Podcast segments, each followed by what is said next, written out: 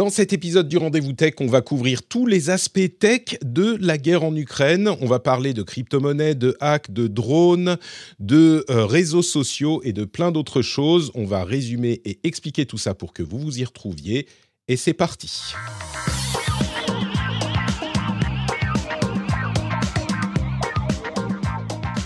Bonjour à tous et bienvenue dans le rendez-vous tech. Merci à tous d'être avec nous. Alors je préviens tout de suite, ça va être un épisode évidemment un petit peu particulier puisqu'on va couvrir euh, spécifiquement les aspects tech de la guerre en Ukraine. On fera le reste de l'actu tech ensuite. Mais euh, l'essentiel de l'émission sera un sujet un petit peu plus grave que d'habitude, même si on a déjà couvert des sujets quand même assez sérieux ces dernières années. On va essayer de faire au mieux euh, pour essayer de vous informer et pour que vous compreniez vraiment ce qui se passe euh, dans cet aspect de la guerre qui est devenu un aspect, euh, disons, enfin je pense, encore plus important qu'il ne l'a été par le passé. La situation évolue évidemment de jour en jour et d'heure en heure, donc euh, on va faire un point à ce stade et puis on suivra la manière dont les choses évoluent au cours des semaines à venir. Je suis Patrick Béja, très heureux de vous avoir avec nous. Je voudrais remercier euh, évidemment les auditeurs qui choisissent de soutenir l'émission sur Patreon et de nous soutenir euh, financièrement. Il y a d'une part Blockchain Révolution qui euh, est sans doute un grand fan de blockchain. Merci à toi. Et Patreons Thermofuse, euh, que je remercie aussi, qui sont les patriotes qui nous ont rejoints depuis la semaine dernière. On a aussi bien sûr les producteurs qu'on remercie chaque mois, Derek Herb et Léthargique Panda. Euh, c'est peut-être pas si un si mauvais moment pour être un petit peu léthargique en ce moment. Euh, essayer d'éviter la frénésie des réseaux sociaux, c'est pas forcément une mauvaise idée. Je mentionne aussi que pour l'after show aujourd'hui, ce que j'aimerais faire, c'est que on va, je vais vous parler de la manière dont cette situation euh, Ukraine-Russie est vécue depuis la Finlande. Et la Finlande a évidemment un statut un petit peu particulier dans euh, cette, euh, cette situation géopolitique, puisque voisine de la Russie est extrêmement habituée à gérer l'ours russe. Donc on en parlera dans l'after show, le petit bonus qui vient après l'émission. Donc ça sera un moment un petit peu plus, on parlera peut-être de tech un petit peu, mais aussi d'autres choses. Et exceptionnellement, on mettra cet after show euh, en accès public, dans le flux public. Généralement, c'est une petite partie de l'émission qui est réservée aux abonnés sur Patreon, puisque je parlais de Patreon à l'instant. Euh, cette fois-ci, ça sera euh, disponible à tout le monde, donc comme ça, vous aurez accès à cette discussion qui, j'espère, vous, vous intéressera. Et puis, avant de se lancer dans les discussions, dernier élément extrêmement important dont je voulais vous parler, c'est Battle for. Alors, qu'est-ce que c'est que Battle for? C'est un événement caritatif euh, qui est prévu de, longue date, euh, auquel je vais participer ce week-end, du 4 au 6 euh, mars et que j'aimerais euh, vous inviter à, euh, bah, regarder et, pour contribuer. Euh, ça sera du streaming. Il y a une dizaine d'heures prévues de streaming que je vais faire personnellement. Je ne peux pas streamer autant que certains autres. Et puis, on a des donation goals. si vous donnez, on va atteindre certains niveaux dans la cagnotte, ma cagnotte personnelle. Et j'ai des choses comme des poèmes, des jeux. je joue à des jeux très difficiles comme Elden Ring. On fait des tier lists du MCU. Enfin, tout ça, c'est pour la bonne cause. Et euh, ça sera en live euh, entre le 4 et le 6. Les horaires, c'est de, euh, en gros de 19h à 21h pendant les trois jours, vendredi, samedi, dimanche, et aussi de 12h à 14h le samedi et le dimanche. Donc c'est ce week-end, ça arrive. Si vous ne pouvez pas regarder en live, j'inclurai un lien vers la cagnotte dans les notes de l'émission. Donc si vous souhaitez participer, vous pouvez le faire déjà, euh, même avant que, ça ne commence. Le lien sera dans les notes de l'émission. Et puis c'est un petit peu particulier parce que, donc comme je le disais, on prévoyait cet événement, il y a tout un tas de streams il y a une partie au Stade de France. Euh, c'est un, événement qui est vraiment, pas un énorme événement, mais qui est un événement caritatif vraiment sympa, avec plus d'une centaine de streamers en présentiel et en distanciel. Moi, je ferai partie évidemment du, du crew distanciel. Euh, et Handicap International, euh, c'est au profit d'Handicap International et Apart. Handicap International, il se trouve qu'il euh, contribue aux pays, en, enfin, à aider les personnes victimes de conflits armés. Donc, bon, c'est un petit peu, c'est un petit peu à propos, malheureusement, avec les événements qui qu'on vit depuis quelques jours.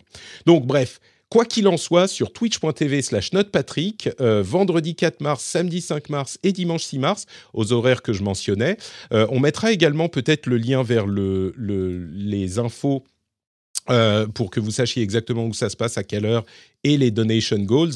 Le tout dernier, c'est que je vais manger en live une pizza ananas faite par ma femme. Rendez-vous compte du sacrifice que je fais. Et en plus, oh mon Dieu, Corben, ça va mal se passer. J'arrive à vous dans un instant. On va régler nos comptes, euh, Manu. Et euh, on aura, pour les très anciens du podcast en plus, c'est toujours pour ce donation goal à 1000 euros, une réunion des 15 ans d'Azeroth.fr, plutôt axée sur notre vie et notre parcours depuis, avec Danny et Nat, euh, plutôt que le jeu lui-même peut-être, mais donc 15 ans en fait, ça fait 16 ans.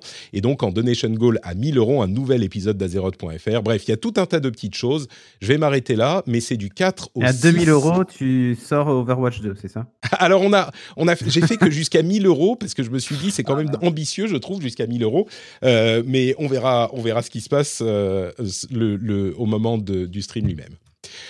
Vous les avez entendus, euh, ce sont les formidables Fabulous qui sont là au complet. Ils se sont dit qu'ils ne voulaient pas rater un épisode aussi important.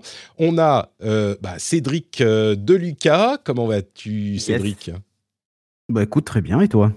Je suis, ça va, un petit peu préoccupé, un petit peu anxieux, mais, mais ah, ça tu va. M'étonnes. La frontière est pas loin. La frontière est vraiment pas loin. Bon, pour le moment, ils sont occupés ailleurs, mais tu vois, ça change un peu les choses. Ça, ça c'est ce dont on parlera dans l'after show. On a Corben euh, également, qui nous faisait savoir qu'il aimait les pizzas ananas à l'instant. Comment ça va, Corben? Salut, ça va, très bien. C'est une petite blague par rapport à l'AME, hein, pour ce, le, le question-réponse qu'on avait fait il y a quelques mois. Euh, les, vrais savent de quoi il s'agit. Et les pizzas ananas, c'est un peu, un peu particulier pour moi. Donc, euh, merci Corben d'être avec nous. Et enfin, euh, dernier mais pas le moindre, last but not least, Jérôme Kainborg qui est là aussi avec nous. Comment ça va, Jérôme? Bonjour à tous. Je ne sais pas si parler de pizza ananas dans la situation internationale actuelle, euh, on va peut-être pas en rajouter. oui, c'est ça. Je crois que ça jette de l'huile sur le feu plus que autre chose. Ouais, mm. Tout à fait. Bon, merci à vous trois. Alors évidemment, hein, on, tourne autour du pot euh, depuis tout à l'heure, euh, mais je vous propose qu'on se lance du coup. On parle un petit peu de tech pour de vrai. Vous êtes prêts? Bah oui. Allez, on va parler un petit peu de tech. On a même un petit jingle news qui est approprié pour le coup. Euh, donc ce que, je veux faire pour cet euh, épisode, ça risque de prendre un petit peu de temps. Euh, on va prendre le temps qu'il faut. On rognera, comme je le disais, sur le reste de l'actu si nécessaire, mais c'est essayer de couvrir tous les aspects tech de cette guerre en Ukraine euh, à un moment où vraiment la tech est devenue une partie, je crois, encore plus importante d'un conflit armé euh, que par le passé. C'est-à-dire que, évidemment, que progressivement, depuis euh, une, deux, trois décennies, la tech est devenue un, élément important d'une guerre. Mais là, on est à une étape, pour tout un tas de raisons, qui fait que l'aspect tech est essentiel. Euh, je ne sais pas si on va pas parler en pourcentage, mais euh, c'est un aspect essentiel euh, d'un conflit. Et donc, pour comprendre toutes les implications du conflit et pour comprendre le fonctionnement, comme j'aime le dire, pour comprendre le monde, il faut comprendre la tech. Et ça, depuis quelques années, la tech s'insinue partout dans tous les domaines de la société. Bah, c'est le cas aussi pour la guerre. Donc, je crois qu'il est important d'en couvrir les principaux aspects. avant vraiment de parler spécifiquement du conflit en Ukraine, euh, je, voudrais mentionner euh, un flux Twitter tout bête euh, qui était vraiment révélateur, j'ai trouvé, sur. C'est Carole Cadwallader, qui est une journaliste anglaise, qui a fait un tout petit thread pour mettre en lumière un élément hyper important, enfin un tout petit thread, une vingtaine de tweets, peut-être plus, pour mettre en lumière un élément de euh, ce qu'on sait tous, mais le présenter d'une manière différente qui est assez éclairante. Avant de plonger spécifiquement dans l'Ukraine, ce qu'elle dit, c'est que en regardant en arrière sur euh, les quelques, en fait, ce qu'elle dit, c'est que on est dans la première euh, guerre mondiale de l'information, en fait. Et, certains d'entre vous vont dire ah bah oui effectivement il y a plein d'éléments hyper importants qui ont à voir avec les réseaux sociaux, avec la propagande, avec mais la manière dont elle le dit, c'est qu'en fait la guerre mondiale de l'information, elle n'a pas commencé avec le conflit en Ukraine, elle a commencé il y a huit ans, en 2014, et elle a lieu depuis ce stade, et depuis évidemment l'invasion de la, de la Crimée par la Russie, l'annexion de la Crimée par la Russie, et elle a lieu depuis ce moment. Et elle s'est manifestée par les euh, tentatives et les succès d'influence de la Russie notamment, c'est sur elle qu'on se concentre, euh, dans différents gouvernements, dans, à vrai dire, une, énormément de gouvernements en Occident, le plus notablement aux États-Unis et en Angleterre, mais on sait qu'il finance depuis un moment euh, les, certains partis politiques partout en Europe. Et donc, cet aspect et cette manière de le regarder est une chose qu'on n'avait pas forcément euh, considérée jusqu'à maintenant, et je trouve que c'est assez éclairant. La, manière dont euh, le régime russe a tenté d'influencer la politique de différents pays, peut-être, alors on ne sait pas, ça, des historiens le, le diront mieux que nous, mais peut-être euh, dans le but de finalement lancer cette campagne militaire contre l'Ukraine et de... Alors ils ont sans doute été déçus vu la réaction du monde, mais euh, dans le but de, de, faire en sorte qu'il soit plus facile euh, de faire accepter la chose dans l'opinion politique internationale. C'est certainement pas la seule raison, mais, mais j'imagine que c'était peut-être un des aspects de ces initiatives une grande guerre mondiale de l'information qui dure depuis huit ans en réalité, qui était une vraie agression euh, militaire finalement, euh, ou en tout cas une agression euh, d'État à État. Je, vais me tourner vers Jérôme. Est-ce que c'est crédible comme manière de présenter les choses? Est-ce que ces initiatives, alors on parle évidemment des réseaux sociaux, hein, de Cambridge Analytica à l'utilisation de Facebook et des fermes de trolls qu'on connaît en Russie, on peut également inclure les, euh, les ransomware, euh, les rançongiciels, dont euh, quelque chose comme 70% sont originaires de Russie, qui sont tous là pour perturber et, déstabiliser et créer du chaos dans les, pays occidentaux, essentiellement. Est-ce que c'est crédible de, dire que c'est une, une guerre mondiale de l'information depuis huit ans déjà, Jérôme?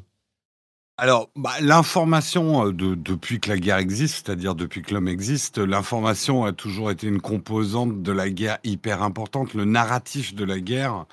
Euh, on dit souvent euh, l'histoire est écrite par les vainqueurs des guerres. C'est pas tout à fait vrai. L'histoire est écrite par celui qui raconte le mieux. Euh, regardez les défaites françaises euh, militaires, bien racontées, ça passe quoi. Euh, donc le narratif de la guerre, là où il y a une grosse différence, je pense que c'est plutôt que la propagande aujourd'hui est en temps réel, seconde par seconde. dans les derniers conflits, même les plus récents, on va dire que la propagande mettait deux, trois jours à une semaine à s'installer. Là, on, et c'est la première fois, je pense, dans l'histoire qu'on voit ça, il y a effectivement d'abord la pré-guerre, l'avant-guerre, euh, c'est-à-dire l'influence russe sur le monde, utiliser les réseaux comme des armes de d'information massive et de désinformation massive surtout, euh, et d'essayer d'influencer sur les politiques des autres pays afin de préparer. Euh, en fait, afin de préparer. Aujourd'hui, on ne peut pas détacher la chose militaire de l'information, de la politique, de l'économie. Les guerres sont hybrides. Les guerres ne se gagnent pas qu'avec des chars. Euh, bien évidemment, on, est très très loin de ce type de conflit purement militaire, pour peu que c'est jamais existé. Euh, c'est ça la grosse différence et qui est intéressant, on va dire, inquiétant aussi, c'est de voir euh, ces guerres de propagande en temps réel sur les réseaux. Aujourd'hui, n'importe quel soldat est équipé, euh, est mieux équipé que des journalistes d'il y a 20 ans euh, pour faire des reportages sur le terrain. entre les smartphones, les caméras d'action, les Google Maps, on peut avoir un espèce de compte rendu de la guerre en direct, mais le couteau à double tranchant, c'est qu'on a aussi de la propagande dans tous les sens, en direct, qui se contredit. Hmm. C'est euh, sur la, question de euh, la guerre de l'information a toujours fait partie de la guerre, c'est évidemment euh, le cas. on peut mentionner, je suis sûr qu'il y a des gens qui vont penser à l'utilisation de la radio de, de, Goebbels, par exemple, qui était un élément déterminant de la propagande, enfin de la propagande nazie. on mentionne dans la chatroom Sun Tzu aussi, évidemment la différence, enfin, on, pourrait comparer ça à, euh, si on parle d'armes, euh, de, projectiles ou d'armes euh, kinétiques, on va dire, bah oui, on a toujours eu des, des, arcs et des flèches, ou enfin, justement, c'était une innovation majeure dans la, la, guerre, mais on a toujours eu des lances, des, épées, des arcs, des flèches, c'est certain. Euh, mais quand on commence à avoir des, M16 et des Kalachnikov, ça change un peu la donnée. Et ben là, c'est un petit peu euh, un, basculement de ce type. Euh, quand on a des outils de diffusion de l'information et de la désinformation qui sont aussi puissants que l'Internet et les réseaux sociaux. Tu mentionnais l'aspect en direct, évidemment c'est important, mais il y a aussi le fait que c'est complètement éclaté, diffusé, infusé dans la société avec mm. euh, les fermes de trolls qui vont aller non seulement... Euh, donner cette impression que euh, le, la désinformation vient de partout et peut-être qu'elle vient de l'intérieur du pays, mais en plus, évidemment que je crois qu'il a été montrer assez clairement que l'influence de, la Russie était réelle. C'est pas qu'on l'a imaginé. Ils ont effectivement, et on l'a vu dans le rapport Mueller et d'autres, ils ont effectivement euh, exercer cette influence très concrètement, euh, je crois qu'il est certain aussi qu'ils n'ont pas créé de toutes pièces des sentiments ou des ressentiments, mais par contre les ont aidés à devenir plus visibles et à euh, grossir. moi, j'ai beaucoup parlé avec des partisans pro-Trump ou des gens pro-Brexit. Ils existent ces gens. C'est pas que il n'y a que des trolls euh, qui sont en réalité dans des fermes de trolls euh, en Russie et qu'il n'y a personne dans les pays qu'ils essayent d'influencer qui vont dire les choses de cette manière. Donc, ils existent, mais le le sentiment euh, qu'ils expriment serait peut-être moins important, euh, serait passé moins aperçu s'il n'était pas amplifié par cette constante, ce martèlement constant et diffusé dans la société. Donc c'est un aspect qui est différent. Oui, la propagande a toujours existé, euh, mais comme je le disais, entre un arc et une flèche et un M16, il y a quand même une, une grosse différence et ça change la considération de, des choses. Euh, et comme tu le disais aussi, Jérôme, euh, c'est dans les deux sens. Alors, le travail et de, du régime euh, russe a été beaucoup plus important, je crois, qu'on ne le pensait jusqu'à maintenant, pendant ces huit dernières années. Mais on l'a vu dans le conflit qui vient de débuter. À mon sens, la manière dont je l'ai suivi, on l'a suivi d'une manière un petit peu particulière, peut-être en Finlande, puisque le, le voisin russe est, est, toujours dans les esprits l'utilisation qu'ont fait les Ukrainiens de ces outils de communication a été déterminant. On a vu euh, tous, je pense, des mêmes issus d'Ukraine, de, personnes qui sont en train de subir la guerre véritablement, qui utilisent Internet et les mêmes pour alors faire rire pour diffuser leur message et générer un sentiment euh, pro-ukrainien qui était peut-être euh, bourgeonnant mmh. euh, partout de toute façon. Je ne sais pas comment ça serait passé sans ça, mais il est certain que dans les deux premiers jours du conflit, il y a une sorte de ralliement auprès du peuple de l'Ukraine qui a peut-être même fait plier certains, certains hommes et femmes politiques pour prendre des décisions parce que le peuple se sentait rallié à ces, ce, David qui se battait contre Goliath et qui faisait des choses comme on a vu les signes de, dans, la, dans les dans les, les, sur, dans les routes sur les routes euh, le gouvernement ukrainien a demandé aux euh, habitants de supprimer d'enlever les signes qui indiquaient les directions pour qu'il soit moins facile pour les soldats russes de se, de se retrouver, de se placer. Bon, j'imagine qu'ils utilisent les cartes euh, comme tout le monde, mais bon. Et certains sont allés plus loin en mettant euh, allez vous faire foutre par mm. là, allez vous faire foutre encore plus par là-bas. Et, et, cette image qui a été diffusée un petit peu partout contribue à se dire ah ouais bah en fait les Ukrainiens je l'aime bien donc c'est utilisé je les aime bien donc c'est utilisé aussi dans ce sens-là aussi. Pardon. C'est là où ton analogie de l'arc et la flèche et le M16 je suis pas tout à fait d'accord. C'est que justement ça serait plus arc et flèche et bombe mais une bombe qui peut éclabousser tout le monde. C'est-à-dire que les Russes ont montré avant la guerre, effectivement, qu'en maniant les réseaux sociaux et les opinions publiques, ils arrivaient à faire passer un certain nombre de messages. Mais le truc est en train de se retourner contre eux en ce moment. C'est pas si facile. C'est pas une arme très précise, en fait. Euh, le, la propagande. C'est là où j'aurais tendance à dire la propagande, par exemple, pendant la deuxième guerre mondiale, était quelque part beaucoup plus efficace est beaucoup Ouais, mais- plus maîtrisé que la propagande d'aujourd'hui. Parce que la propagande d'aujourd'hui, c'est un peu comme un, un M16 avec un canon mou qui pourrait te tirer dessus aussi. Euh, tu contrôles beaucoup moins la propagande parce que n'importe quel kidam sur un réseau Mm. social peut afficher la bonne image avec la bonne phrase qui va être retweetée avec une puissance euh, interstellaire. Alors que pendant la Deuxième Guerre mondiale, par exemple, la propagande, il n'y avait que les médias officiels qui la relayaient. Ou officiels, ou, ou Radio Londres, ou ce genre de choses. Ouais. Donc, c'est là où je dirais qu'il y, a une- il y a une différence. Non seulement c'est plus puissant euh, comme arme de, de désinformation, mais c'est beaucoup moins prédict.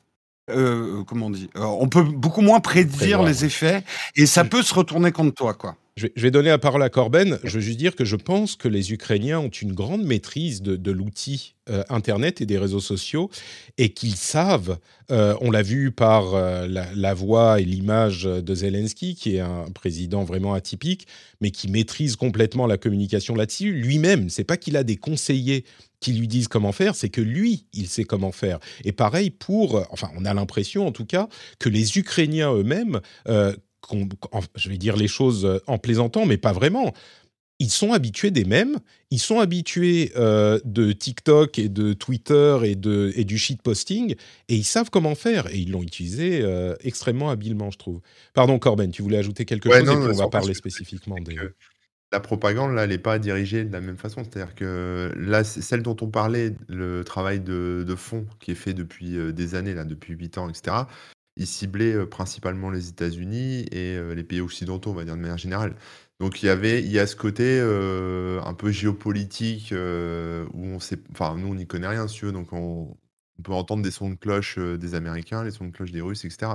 Mais là, la propagande, elle est pas. euh, Enfin, là, elle est différente parce que là, ça touche un, un petit pays, tu vois, ça touche l'Ukraine. Donc, on Mm. pourrait se dire. euh, Enfin, en fait, pour moi, c'est pas au même niveau. C'est-à-dire qu'il y a la propagande russe euh, généraliste, enfin, générale, qui font depuis des années, anti-américaine, etc., qui. euh, ou- qui peut résonner chez euh, certaines personnes parce qu'ils vont lire des articles, parce qu'ils vont regarder euh, euh, Russian Today, parce que si, parce que ça, et parce que voilà, ça, ça, ça participe avec Cambridge Analytica et ce genre de trucs, ça, ça participe à, à saper un peu euh, bah, la propagande américaine de l'autre côté, ou en tout cas la, po- la politique américaine. Mais là, là, on est vraiment sur le terrain avec l'Ukraine et il y, a, euh, y a une propagande, euh, comme tu dis, au jour le jour. Euh, c'est toi, Jérôme, qui a dit ça, mais voilà, au jour le jour, où euh, là, c'est un petit pays, en fait, qui se fait attaquer. Donc, c'est pas, c'est David et Goliath, quoi. C'est, Ouais. on a forcément. Alors, déjà, euh, quand, enfin, c'est la Russie qui attaque. Donc, déjà, ils sont dans une position de, d'agresseurs. Donc, déjà, c'est pas bon pour eux. En plus, ils sont vachement plus gros. Donc, ils sont, ils sont encore plus condamnables, entre guillemets. Et puis ensuite, euh, effectivement, au niveau com, moi, ce que j'observe, alors je regarde pas trop les, infos et tout ça, donc je, je sais pas ce que les gens commentent en fait sur le, conflit. Moi, je regarde un peu ce qui se passe en, vrai, les faits, on va dire. Mais, je vois les images du président de l'Ukraine et effectivement, il a tout compris. Enfin, je veux dire, quand il, commente, quand euh, il fait une vidéo, etc., il est dehors, il est, euh, il est en t-shirt, euh, il est en, avec son gilet pare-balles, enfin, il est sur le terrain et il- on voit le mec qui bosse, quoi. Et à, con- à contrario, on a Poutine, lui, il est en costard, il est derrière son, il est tout seul à son bureau. Et euh, c'est vraiment deux images, euh, ça, ça s'oppose, mais euh, c'est violent, quoi. C'est la guerre des images, au-delà même de la, la propagande, on va dire, de fond, quoi. Ouais, et puis Ouais, c'est... et je, Vas-y, je vais ajouter un truc sur la propagande parce qu'on dit, ouais, depuis 2014, la propagande, tout ça, Cambridge Analytica. Faut pas oublier qu'en fait, l'objectif premier de cette propagande-là, c'était pas tellement. il- il visait pas spécialement les États-Unis, euh, la propagande russe. Elle visait surtout la déstabilisation de tous les partenaires européens, américains, etc. L'objectif, c'était quand même à chaque fois de mettre des gens avec des pensées nationalistes euh, à la tête de certains pays ou surtout faire rentrer dans la tête des gens que le repli sur soi, c'était une bonne idée. Mm. On l'a vu avec le Brexit, hein, Cambridge Analytica, c'est quand même euh, le Brexit. quoi. Euh, quand on voit aujourd'hui d'ailleurs que l'Ang- l'Angleterre euh, n'accueillera pas de réfugiés ukrainiens, enfin bref, ça c'est encore un autre sujet. Mais n'empêche que l'objectif premier de la Russie, c'est de déstabiliser, en gros, euh, diviser pour mieux régner. C'est-à-dire que l'espoir qu'avait, je pense, Vladimir Poutine, et ça, il y a eu l'effet complètement opposé, comme quoi on n'est pas si- Ouais. finalement si idiot, Mm. Euh, c'était finalement de se dire, bah, les gens ne lèveront pas le petit doigt puisque tout le monde s'est renfermé sur, euh, sur soi-même. Donc, euh, c'était ça, en fait, l'objectif premier. Et d'ailleurs, ça se voit dans la propagande quand on entend encore des gens là. J'ai passé le week-end à m'énerver sur Twitter, à essayer de, de signaler des tweets, mais c'était impossible. Mais, mais en gros, il y a un comité de soutien de Trump en France qui expliquait que si Trump était encore en pouvoir, la guerre n'aurait jamais eu lieu, etc. Mais en fait, et, et tu vois que ce Ah ouais, tweet, il est repris 50 000 fois par une ferme de trolls. Non, mais, mais en fait, l'objectif derrière ça, c'est de dire, ouais, peut-être que finalement, l'option nationaliste, comme on a aussi des candidats nationalistes chez nous euh, Mm. euh, à, à- à la présidentielle, peut-être que cette option-là aurait permis d'éviter la guerre ou surtout de pas nous emmêler. On a assez avec nos problèmes en interne. C'est en gros ce qu'on veut nous faire croire. euh, que l'unité globale n'est pas une bonne idée. Et depuis 2014, ce travail de SAP euh, par RT et par le reste, hein, euh, parce qu'on on parle des médias officiels russes, mais, mais sur les réseaux sociaux et tout ça, en fait, c'est cette montée-là de la division. Mm. euh, pour qu'en fait, ben, une fois que la Russie passe à l'offensive, ben, les autres ne réagissent pas. C'est chacun pour a- soi et Dieu pour tous. Quoi. Complètement. Il y, a un gros aspect euh, qu'on voit, euh, d'ailleurs même dans la chatroom, il y a des gens maintenant qui, qui se font à moitié l'écho de ce genre de choses. Oui, bon, c'est un petit peu tous les mêmes. Les États-Unis, ils font des trucs pas bien aussi. Euh, Les, euh, bon, évidemment que les États-Unis font des choses pas bien. Il y a une grosse différence avec ce qui se passe aujourd'hui, mais surtout, l'un des buts de cette euh, confusion qui est envoyée par tous les moyens de désinformation et d'information euh, qu'a la Russie, la disposition sa Russie aujourd'hui, la Russie aujourd'hui, c'est de, de créer du chaos en fait, de créer ce sentiment que euh, ah ben en fait il y a tellement d'informations, on est enseveli sous les affirmations, les contre-affirmations, les preuves, les contre-preuves, les trucs, et on se dit ah bah pff, ok donc je sais plus rien, donc euh, c'est tous les mêmes, les politiciens sont tous corrompus, euh, ou alors euh, c'est tous des, des enfoirés, et surtout cette idée que oui bon voilà si si enfin il y a des y a des pourris partout donc euh, ne faisons rien et ça ne sert à rien quoi qu'il arrive. Je vais pas aller voter je vais pas. Et, les gens à qui ça bénéficie ce genre de de, de choses euh, bah c'est ceux qui sont plutôt euh, du côté de ceux qui respectent pas les règles. Et là non bon on parle de, de un petit peu plus de politique. On va revenir à la tech dans un instant mais il y a des, nuances de gris partout. Et effectivement, les États-Unis sont très loin d'être clean, la France est très loin d'être clean, etc., etc. On est tous d'accord là-dessus. Mais l'invasion de l'Ukraine, je veux dire, il y a des échelles aussi, même s'il y a des nuances de gris partout, il y a des choses qui sont Oui, c'est ça. certainement et clairement plus sombres que d'autres. Et là, on est dans le plus sombre qu'on ait vécu. Et donc l'idée que, de toute façon, tout le monde est un petit peu pareil, ça va pousser les gens justement à se dire bon bah pff, allez de toute façon donc euh, rien n'a d'importance et donc on verra et c'est ce qu'on voit avec euh, Oui, Il y, a- il y a une différence entre une assimilation culturelle et une assimilation par les armes, en fait. On ne parle pas de la même chose. Oui. Ouais. je, crois qu'on n'a pas puis- besoin de- d'expliquer en quoi la- la- l'invasion de l'Ukraine est clairement euh, si s'il y a des gens qui sont pas Oui, ça, convaincus mais, mais sur- mais- Mm.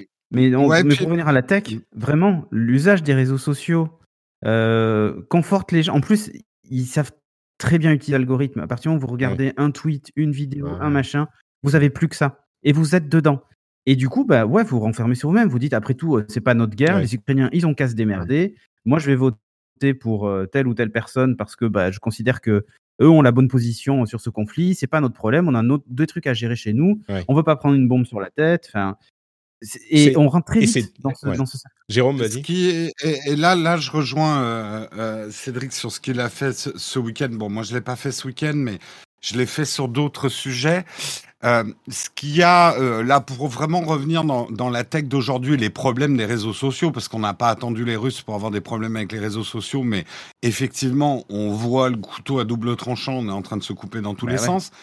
C'est qu'aujourd'hui, des gens sont capables de faire passer des idées minoritaires pour des idées majoritaires ouais grâce à des fermes de trolls et ça. très efficace. Moi, je me suis pas, alors je l'ai pas fait dans un tableau Excel, mais je, je me suis amusé à repérer euh, sur Twitter, rien que pour la présidentielle française, certains comptes qui se retweetent entre eux. Ils ont effectivement une cinquantaine de comptes, une cinquantaine de comptes. euh, Ouais, maintenant, je commence à les connaître.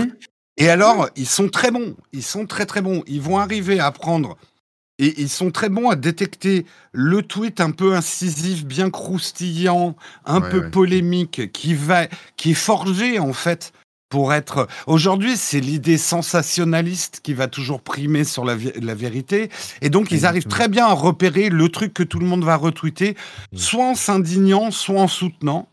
Et du coup, faire passer des idées ultra minoritaires, parce que c'est là où il faut arrêter de croire que tout le monde est dégueulasse en ce moment, c'est que c'est des gens ultra minoritaires qui font passer des idées comme des idées majoritaires.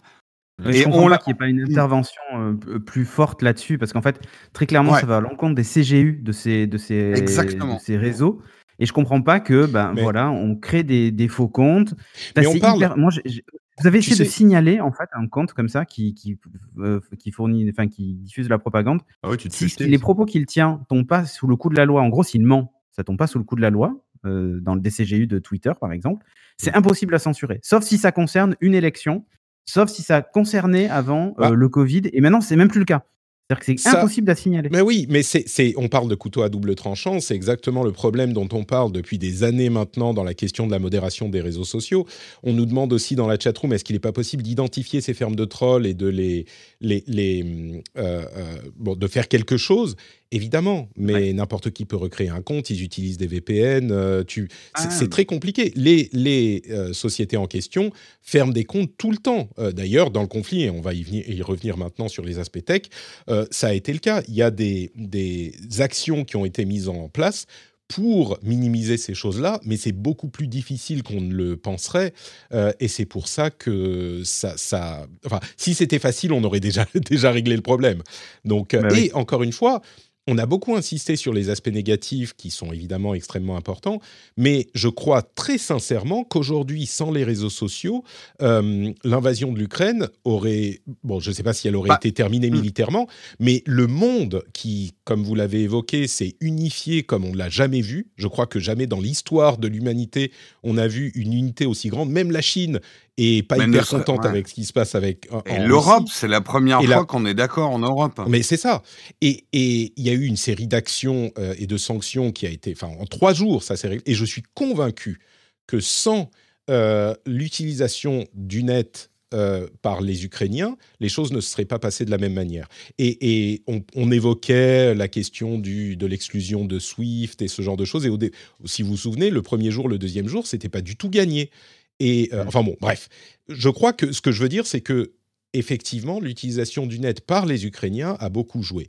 Parlons maintenant, donc, enfin, de euh, la question, les différents aspects tech vraiment qui ont été importants ces quelques premiers jours du, du conflit.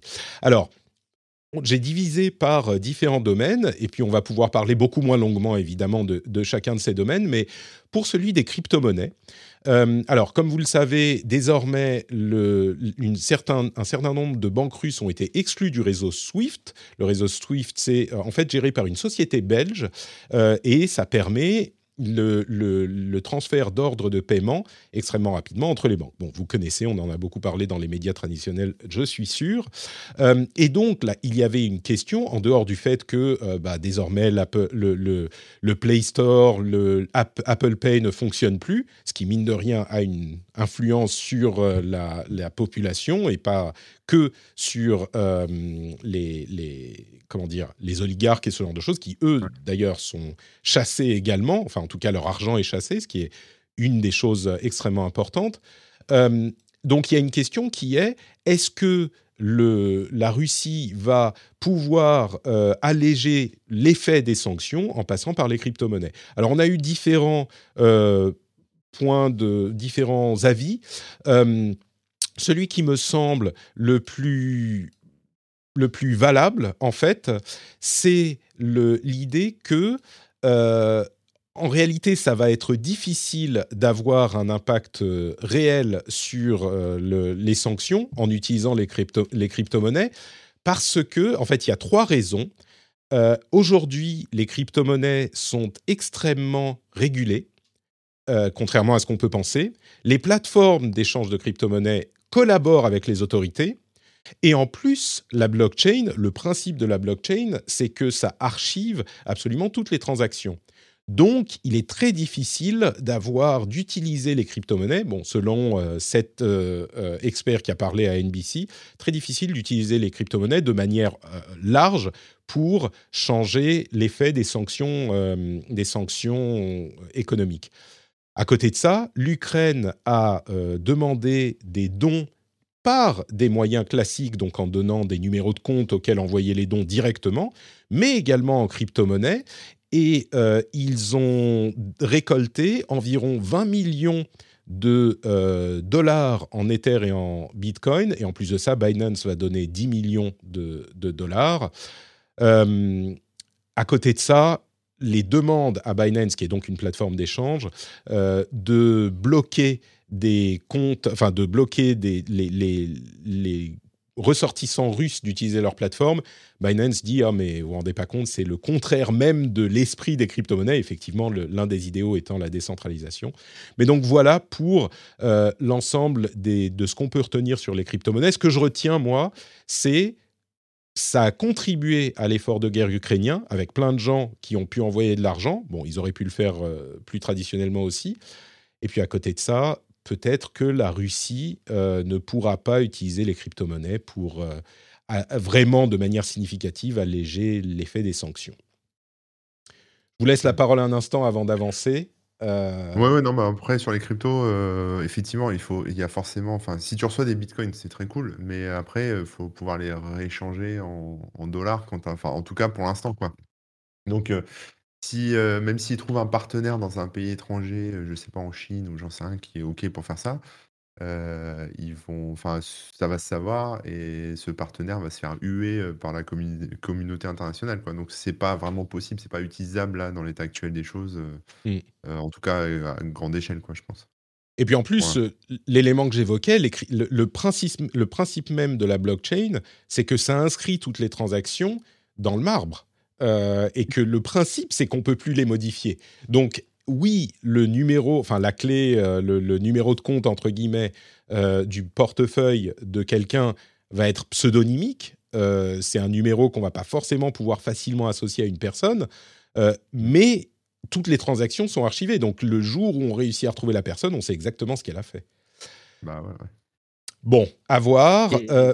Vas-y. Tu parlais des cryptos, mais tu expliquais aussi que Apple Pay était bloqué, etc. Oui. Faut pas oublier quand même le move de la Russie déjà depuis un peu plus d'un an sur le fait que les, tous les smartphones vendus en Russie doivent être prééquipés des, des services russes locaux mmh. et des applications russes équivalentes. Donc je suis pas certain que même tu vois la disparition du store ou de ou, d'Apple Pay ait vraiment un gros impact sur le quotidien des ah bah alors je ne connais pas le succès euh, des alternatives russes, effectivement, mais je crois que c'était plus bah, des choses comme... Euh, tout à fait, mais ce que je veux dire, c'est que je crois que c'était plus des choses, euh, des choses comme les, les services comme mail.ru, euh, tu vois, et puis les canaux d'information de ce type. Oui, mais je pense que l'usage de base du smartphone est toujours. Euh, est toujours euh, oui, mais, mais je pense que beaucoup de gens récupéraient les apps, et tu vois, et on, on, présente avec ça, mais les Flappy Bird et les abonnements à Netflix et ce genre de choses. Bon, je sais pas si Netflix. ils sont d'ailleurs dans le, dans le pays, et ils ont refusé, je sais pas si vous avez vu, de, finalement d'implémenter l'intégration des chaînes d'État Bon, alors on dit chaîne d'État, c'est les chaînes financées vraiment par l'État, euh, comme euh, Russia Today, etc., qu'on a, qu'on a chez nous, Sputnik et tout ça. Euh, et, et, donc, ils ont refusé d'implémenter, comme l'avait demandé le gouvernement, euh, au vu de la situation, les chaînes euh, en question dans leur mmh. service chez Netflix. Mais, mais, ce que je veux dire, c'est que les gens, même s'il y a des services alternatifs qui sont inclus dans les smartphones depuis quelque temps, euh, bah, les gens utilisent quand même aussi ces plateformes pour plein de choses. Et là, on parle de la manière dont ça va toucher les gens, entre guillemets, normaux pour leur quotidien. Quoi. Ouais. Euh, et je parlerai de, cet aspect aussi un petit peu dans l'after show, la manière dont les gens normaux ont réagi à tout ça, parce qu'on en a une vision particulière depuis la Finlande. Euh, les questions de hack, euh, évidemment, c'est un élément extrêmement important. On a vu que avant le début de l'offensive militaire, il y a eu une, offensive sur Internet avec des, des attaques, des cyberattaques quelques heures, quelques jours avant le lancement des opérations militaires, qui ont tenté euh, d'affecter l'administration et les infrastructures en Ukraine. Euh, là où c'est, alors ça, à la limite, c'est presque, c'est presque, comment dire, classique. Classique, oui. D'ailleurs, une chose intéressante, Microsoft mentionne le fait que ils étaient prêts à la détection des, des outils qu'utilise la Russie et ils ont ajouté les signatures des nouveaux malware en quelques heures au Defender de Windows. Donc euh, j'imagine qu'il y avait des gens qui voyaient la situation se détériorer et qui disaient OK, on est sur le pont et, très très vite on va essayer de, de mettre à jour les, les outils de protection de, bah, en l'occurrence de Windows. Euh, mais donc plus intéressant que ça encore, c'est le fait que l'Ukraine, là encore, par Internet, en l'occurrence, je ne sais plus, c'était par Facebook ou par euh, Telegram peut-être, l'administration ukrainienne a demandé à des spécialistes de euh, l'informatique de rejoindre euh, l'armée de l'informatique, la IT Army, de l'Ukraine euh, qui s'est formé ce week-end en s'organisant par différents euh, outils euh, web. On a vu également que Anonymous a un petit peu été ressuscité de nulle part et certains ont revendiqué le nom en tout cas de l'organisation un petit peu nébuleuse dans des hacks des sites de, de, la Russie des sites du gouvernement. Le Kremlin était, enfin, le site du Kremlin était inaccessible pendant plus de 24 heures pendant le week-end. Euh, on a eu des, informations selon lesquelles, alors celles-là, j'ai pas pu vraiment les vérifier, les vérifier, mais selon lesquelles, pendant un temps un peu plus court, les chaînes de télé russes avaient été hackées et euh, jouaient des, des, chansons ukrainiennes. Euh, il y a une contre-attaque euh, qui est crowdsourcé finalement. Alors j'imagine qu'ils ont des processus pour s'assurer qu'ils ne sont pas infiltrés par euh, des, agents russes ou peut-être que... Enfin bon, je ne sais pas comment ça se passe exactement, mais euh, il y a vraiment une contre-attaque qui est crowdsourcée en Ukraine et qui est... bon, alors l'efficacité, je ne sais pas à quel point ça va être concrètement efficace, mais ce qui est sûr, c'est que ça a là encore contribué à cette image que se forge l'Ukraine euh, par ses, actions, à se dire, bah voilà, c'est David contre, Goliath et ils se défendent. Et le site du Kremlin, je peux vous dire que encore une fois, ici en Finlande, le site du Kremlin qui est inaccessible pendant 24 heures, bah, ça fait quelque chose, ça, fissure un petit peu, là, ou ça contribue à fissurer la forteresse. Euh, et c'était vraiment intéressant à, noter. Je mentionne aussi euh, l'organisation Hackers sans frontières qui, euh, qui s'est lancée quelques jours avant le conflit, qui était sans rapport, mais qui est intéressant, qu'il est intéressant de, de mentionner. C'était deux semaines, je crois, avant le début du conflit. Hackers sans frontières, c'est une organisation qui a pour but d'aider les ONG à se protéger des cyberattaques. Donc euh, c'est assez à propos, mais c'est intéressant de voir qu'aujourd'hui euh, c'est tellement important de se protéger contre les tentatives de hack qu'il y a des ONG qui aident les autres ONG euh, de, manière, enfin dans le domaine de l'humanitaire, pour se protéger contre ça. Mais bon, question hack et attaque, attaque informatique en général. Bon, là, je crois, je crois qu'il n'y a pas de grosse surprise, si ce n'est l'efficacité de ce crowdsourcing euh, ukrainien, quoi. Hmm. Ouais, après, euh, le, le, hack en tant qu'arme d'État, euh, de toute façon, c'est, le truc, moi, qui me sidère aujourd'hui, c'est qu'on voit des attaques qui sont manifestement assez flagrantes d'État à, État à travers des hackers, mais comme c'est pas officiellement reconnu, euh, en fait, il y a des guerres larvées depuis pas mal d'années maintenant à coup de hack. On sent que euh, les États expérimentent, testent les vulnérabilités des différents adversaires, même entre, alliés, il y a des hacks. Enfin, c'est le problème de cette guerre, sur le front, euh, on va dire, des, réseaux et du code, c'est que il y a un moment, on est, et là encore, on peut parler de guerre hybride. Quand un groupe de hackers comme Anonymous décide d'attaquer euh, le Kremlin, est-ce que c'est une attaque euh, étatique? Est-ce que c'est la guerre civile? Est-ce que comment comment tu réagis à ce type d'attaque? En fait, c'est très difficile d'appliquer des règles de proportionnalité mmh. euh, aux attaques de hackers. même si on le sait aujourd'hui, les conséquences peuvent être dramatiques et il y a des morts à cause de hacks. Donc euh, ouais, ça va être euh, ça va être compliqué tout ça quand même.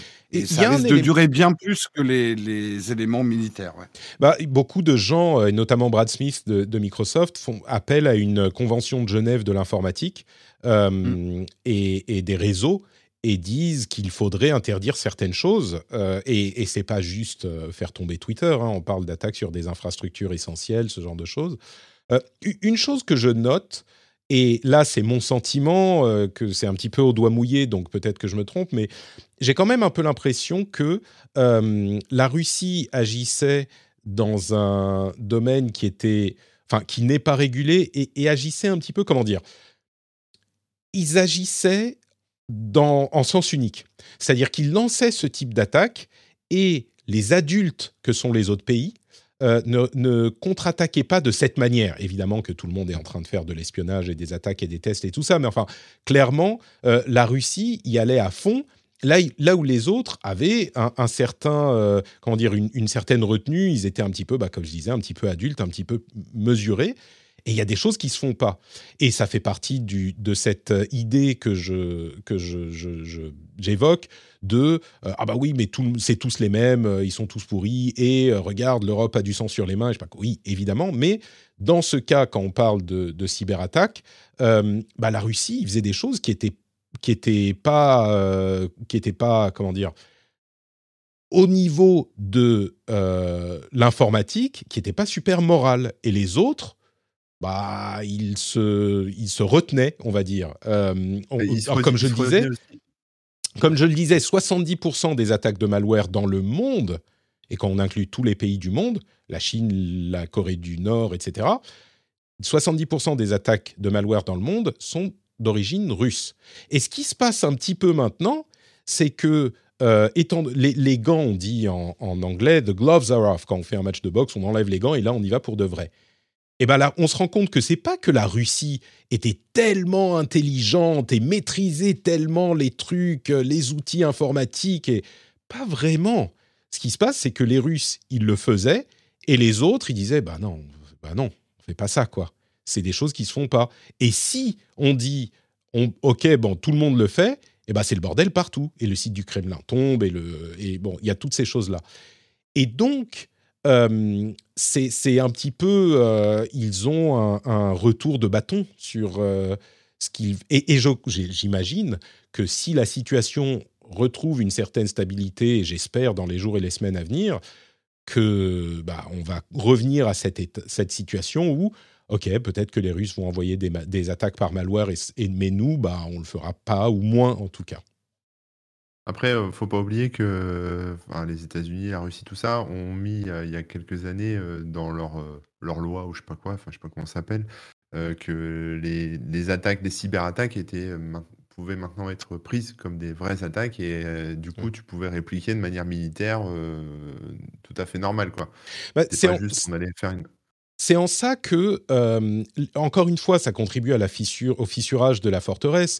Poutine euh, a cette image de, de, de grand, grand personnage politique euh, stoïque et, et imprenable. Mais dans, concrètement, ce qui se passait, c'est qu'il y avait ces accords que généralement on essaye de, de suivre. Euh, et encore une fois, hein, les États-Unis, ils sont pas tout blancs dans l'histoire de- des problèmes informatiques. Et Edward Snowden, qui d'ailleurs doit se sentir très mal à l'aise en, en Russie en ce moment, mais Edward Snowden nous a ouais. montré à quel point euh, les États-Unis étaient pas clean, et c'est le cas partout. Mais là, dans ce- cette- ces questions de hack et de ransomware et tout ça, euh, la Russie disait oui, c'est machin, agression euh, militaire, tout ça, et pourtant ils le faisaient. Et les autres faisaient Ok, on va retenir, on va, on va soupirer un coup, mais on va pas faire la même chose parce que c'est, c'est, ça se fait pas. Et, et enfin, c'est pas que ça se fait pas, c'est que ça peut dégénérer, ça devient dangereux. C'est Et, c'est ça, ça euh, et, et Poutine dans son coin, lui, il le faisait. Et c'était pas parce qu'il était génialement, il maîtrisait génialement les, les, l'informatique. C'est parce que lui, il faisait des choses que les autres considéraient qu'il ne fallait pas faire. Et voilà. Bon, bref. Il y a ça, Euh, puis, euh, puis c'est extrêmement difficile aussi de, de, de remonter à la source d'une attaque, tu vois, c'est compliqué. euh, Bien sûr, bien sûr. Mais là, c'est tellement- pas des-. Mais, mais ça, je veux dire, l'origine russe euh, de, des ransomware et euh, des fermes de trolls, elle n'est pas en question, tu vois. C'est tellement énorme oui, et c'est tellement euh, constant qu'il n'y a pas de- de- de- d'incertitude euh, sur cet aspect-là. Mm. Mm. Bon, ensuite, il y a un élément qui est intéressant, c'est les drones. Le gouvernement a demandé, là encore le gouvernement euh, ukrainien, euh, le ministre de la Défense a demandé aux possesseurs de drones euh, de donner leurs appareils aux, forces militaires. Et les drones, en fait, ont déjà été utilisés par le passé bah, ironiquement, dans les, régions sur lesquelles la Russie a des prétentions en Ukraine, euh, avec des choses comme euh, le fait de lâcher des, des grenades ou des petits euh, missiles légers au-dessus de, de troupes.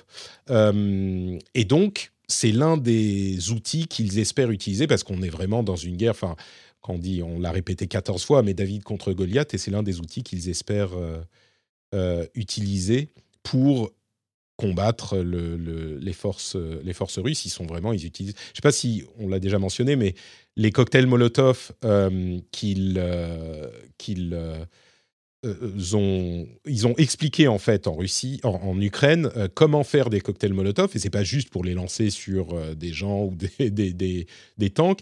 Ils ont dit viser surtout les convois de ravitaillement de, en essence. C'est surtout ça qu'il faut arrêter, parce que le problème euh, de l'armée russe maintenant, c'est le ravitaillement et, et bon, bref. Mais donc, les drones, ont, ils ont appelé les, les possesseurs de drones à donner leurs appareils aux, aux forces, euh, aux forces armées euh, ukrainiennes. Donc, jusqu'aux drones, ça va toucher. Euh, le gros morceau, évidemment, c'est les réseaux sociaux. Euh, il y a eu, alors il y a un côté euh, russe et un côté ukrainien. On a un petit peu évoqué le, côté ukrainien avec l'utilisation des réseaux sociaux pour la communication et pour euh, l'information, non seulement locale, nationale, mais aussi à l'extérieur. Ils ont vraiment fait une, campagne de communication à l'extérieur. Il y a donc cet aspect en Russie. Une des choses, et encore une fois, j'en parlerai peut-être un petit peu dans l'after show euh, tout à l'heure, mais l'une des choses qui était inattendue en Russie, c'était l'impopularité de la guerre en Ukraine. Euh, il y a eu un énorme travail de préparation, de désinformation qui a été fait en euh, Russie par les, médias locaux qui, par exemple, au début de- du conflit, il y a quelques jours, ont eu l'interdiction, d'une part, d'utiliser des, des images qui n'étaient pas approuvées par l'État, des, images fournies par l'État. D'autre part, ils n'ont pas le droit de parler de guerre, ils parlent d'opérations militaires spéciales, etc., etc. Mais la population euh, a été extrêmement choquée par l'attaque de l'Ukraine. Et je suis sûr qu'on en a beaucoup parlé dans les médias euh, classiques, mais l'Ukraine, c'est vraiment la nation sœur, enfin c'est même la source euh, de, de- l'Empire russe. Euh, et donc, localement, personne n'y croyait. Tout le monde pensait, ah oui, c'est l'OTAN qui... ça, ils y croyaient, l'OTAN qui envenime la situation, ils y croyaient complètement. Par contre, ils pensaient que, évidemment, qu'on va pas aller attaquer la Russie. Ils ont une, chanson euh, très célèbre euh, qui parle de la guerre, de la Deuxième Guerre mondiale, qui dit la guerre a commencé quand ils ont euh, marché ou quand ils ont envoyé des bombes sur Kiev. Donc l'image de Kiev est, assez sacrée dans la population russe. Bref, les choses se sont pas passées visiblement comme l'imaginait Vladimir, Vladimir Poutine, et il y a un vrai sentiment public ou non, ou, un petit peu camouflé, parce que c'est très dangereux de l'exprimer, euh, de ressentiment à l'égard de la guerre, en tout cas. Et donc, euh, ils ont commencé à, se, à restreindre les réseaux sociaux en interne. Euh, au niveau de Facebook, Facebook a été bloqué et Twitter également. Ça se manifeste par, il semble que c'est un blocage au niveau des DNS. Euh, donc on peut quand même y accéder si on utilise un VPN quand on est à l'intérieur de la Russie.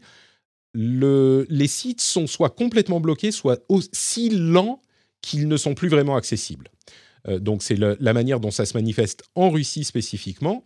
Les raisons évoquées pour le blocage, c'est pour le dans le cas de, Facebook, euh, le fait qu'ils apposaient des labels euh, de sociétés tierces de vérification de l'information sur quatre des sociétés de médias de l'État russe sur Facebook. Donc ça n'a pas plu au gouvernement russe. Ils ont également dit qu'ils restreignaient l'accès, enfin qu'ils, arrêtaient l'accès de euh, Russia Today et Sputnik en Europe.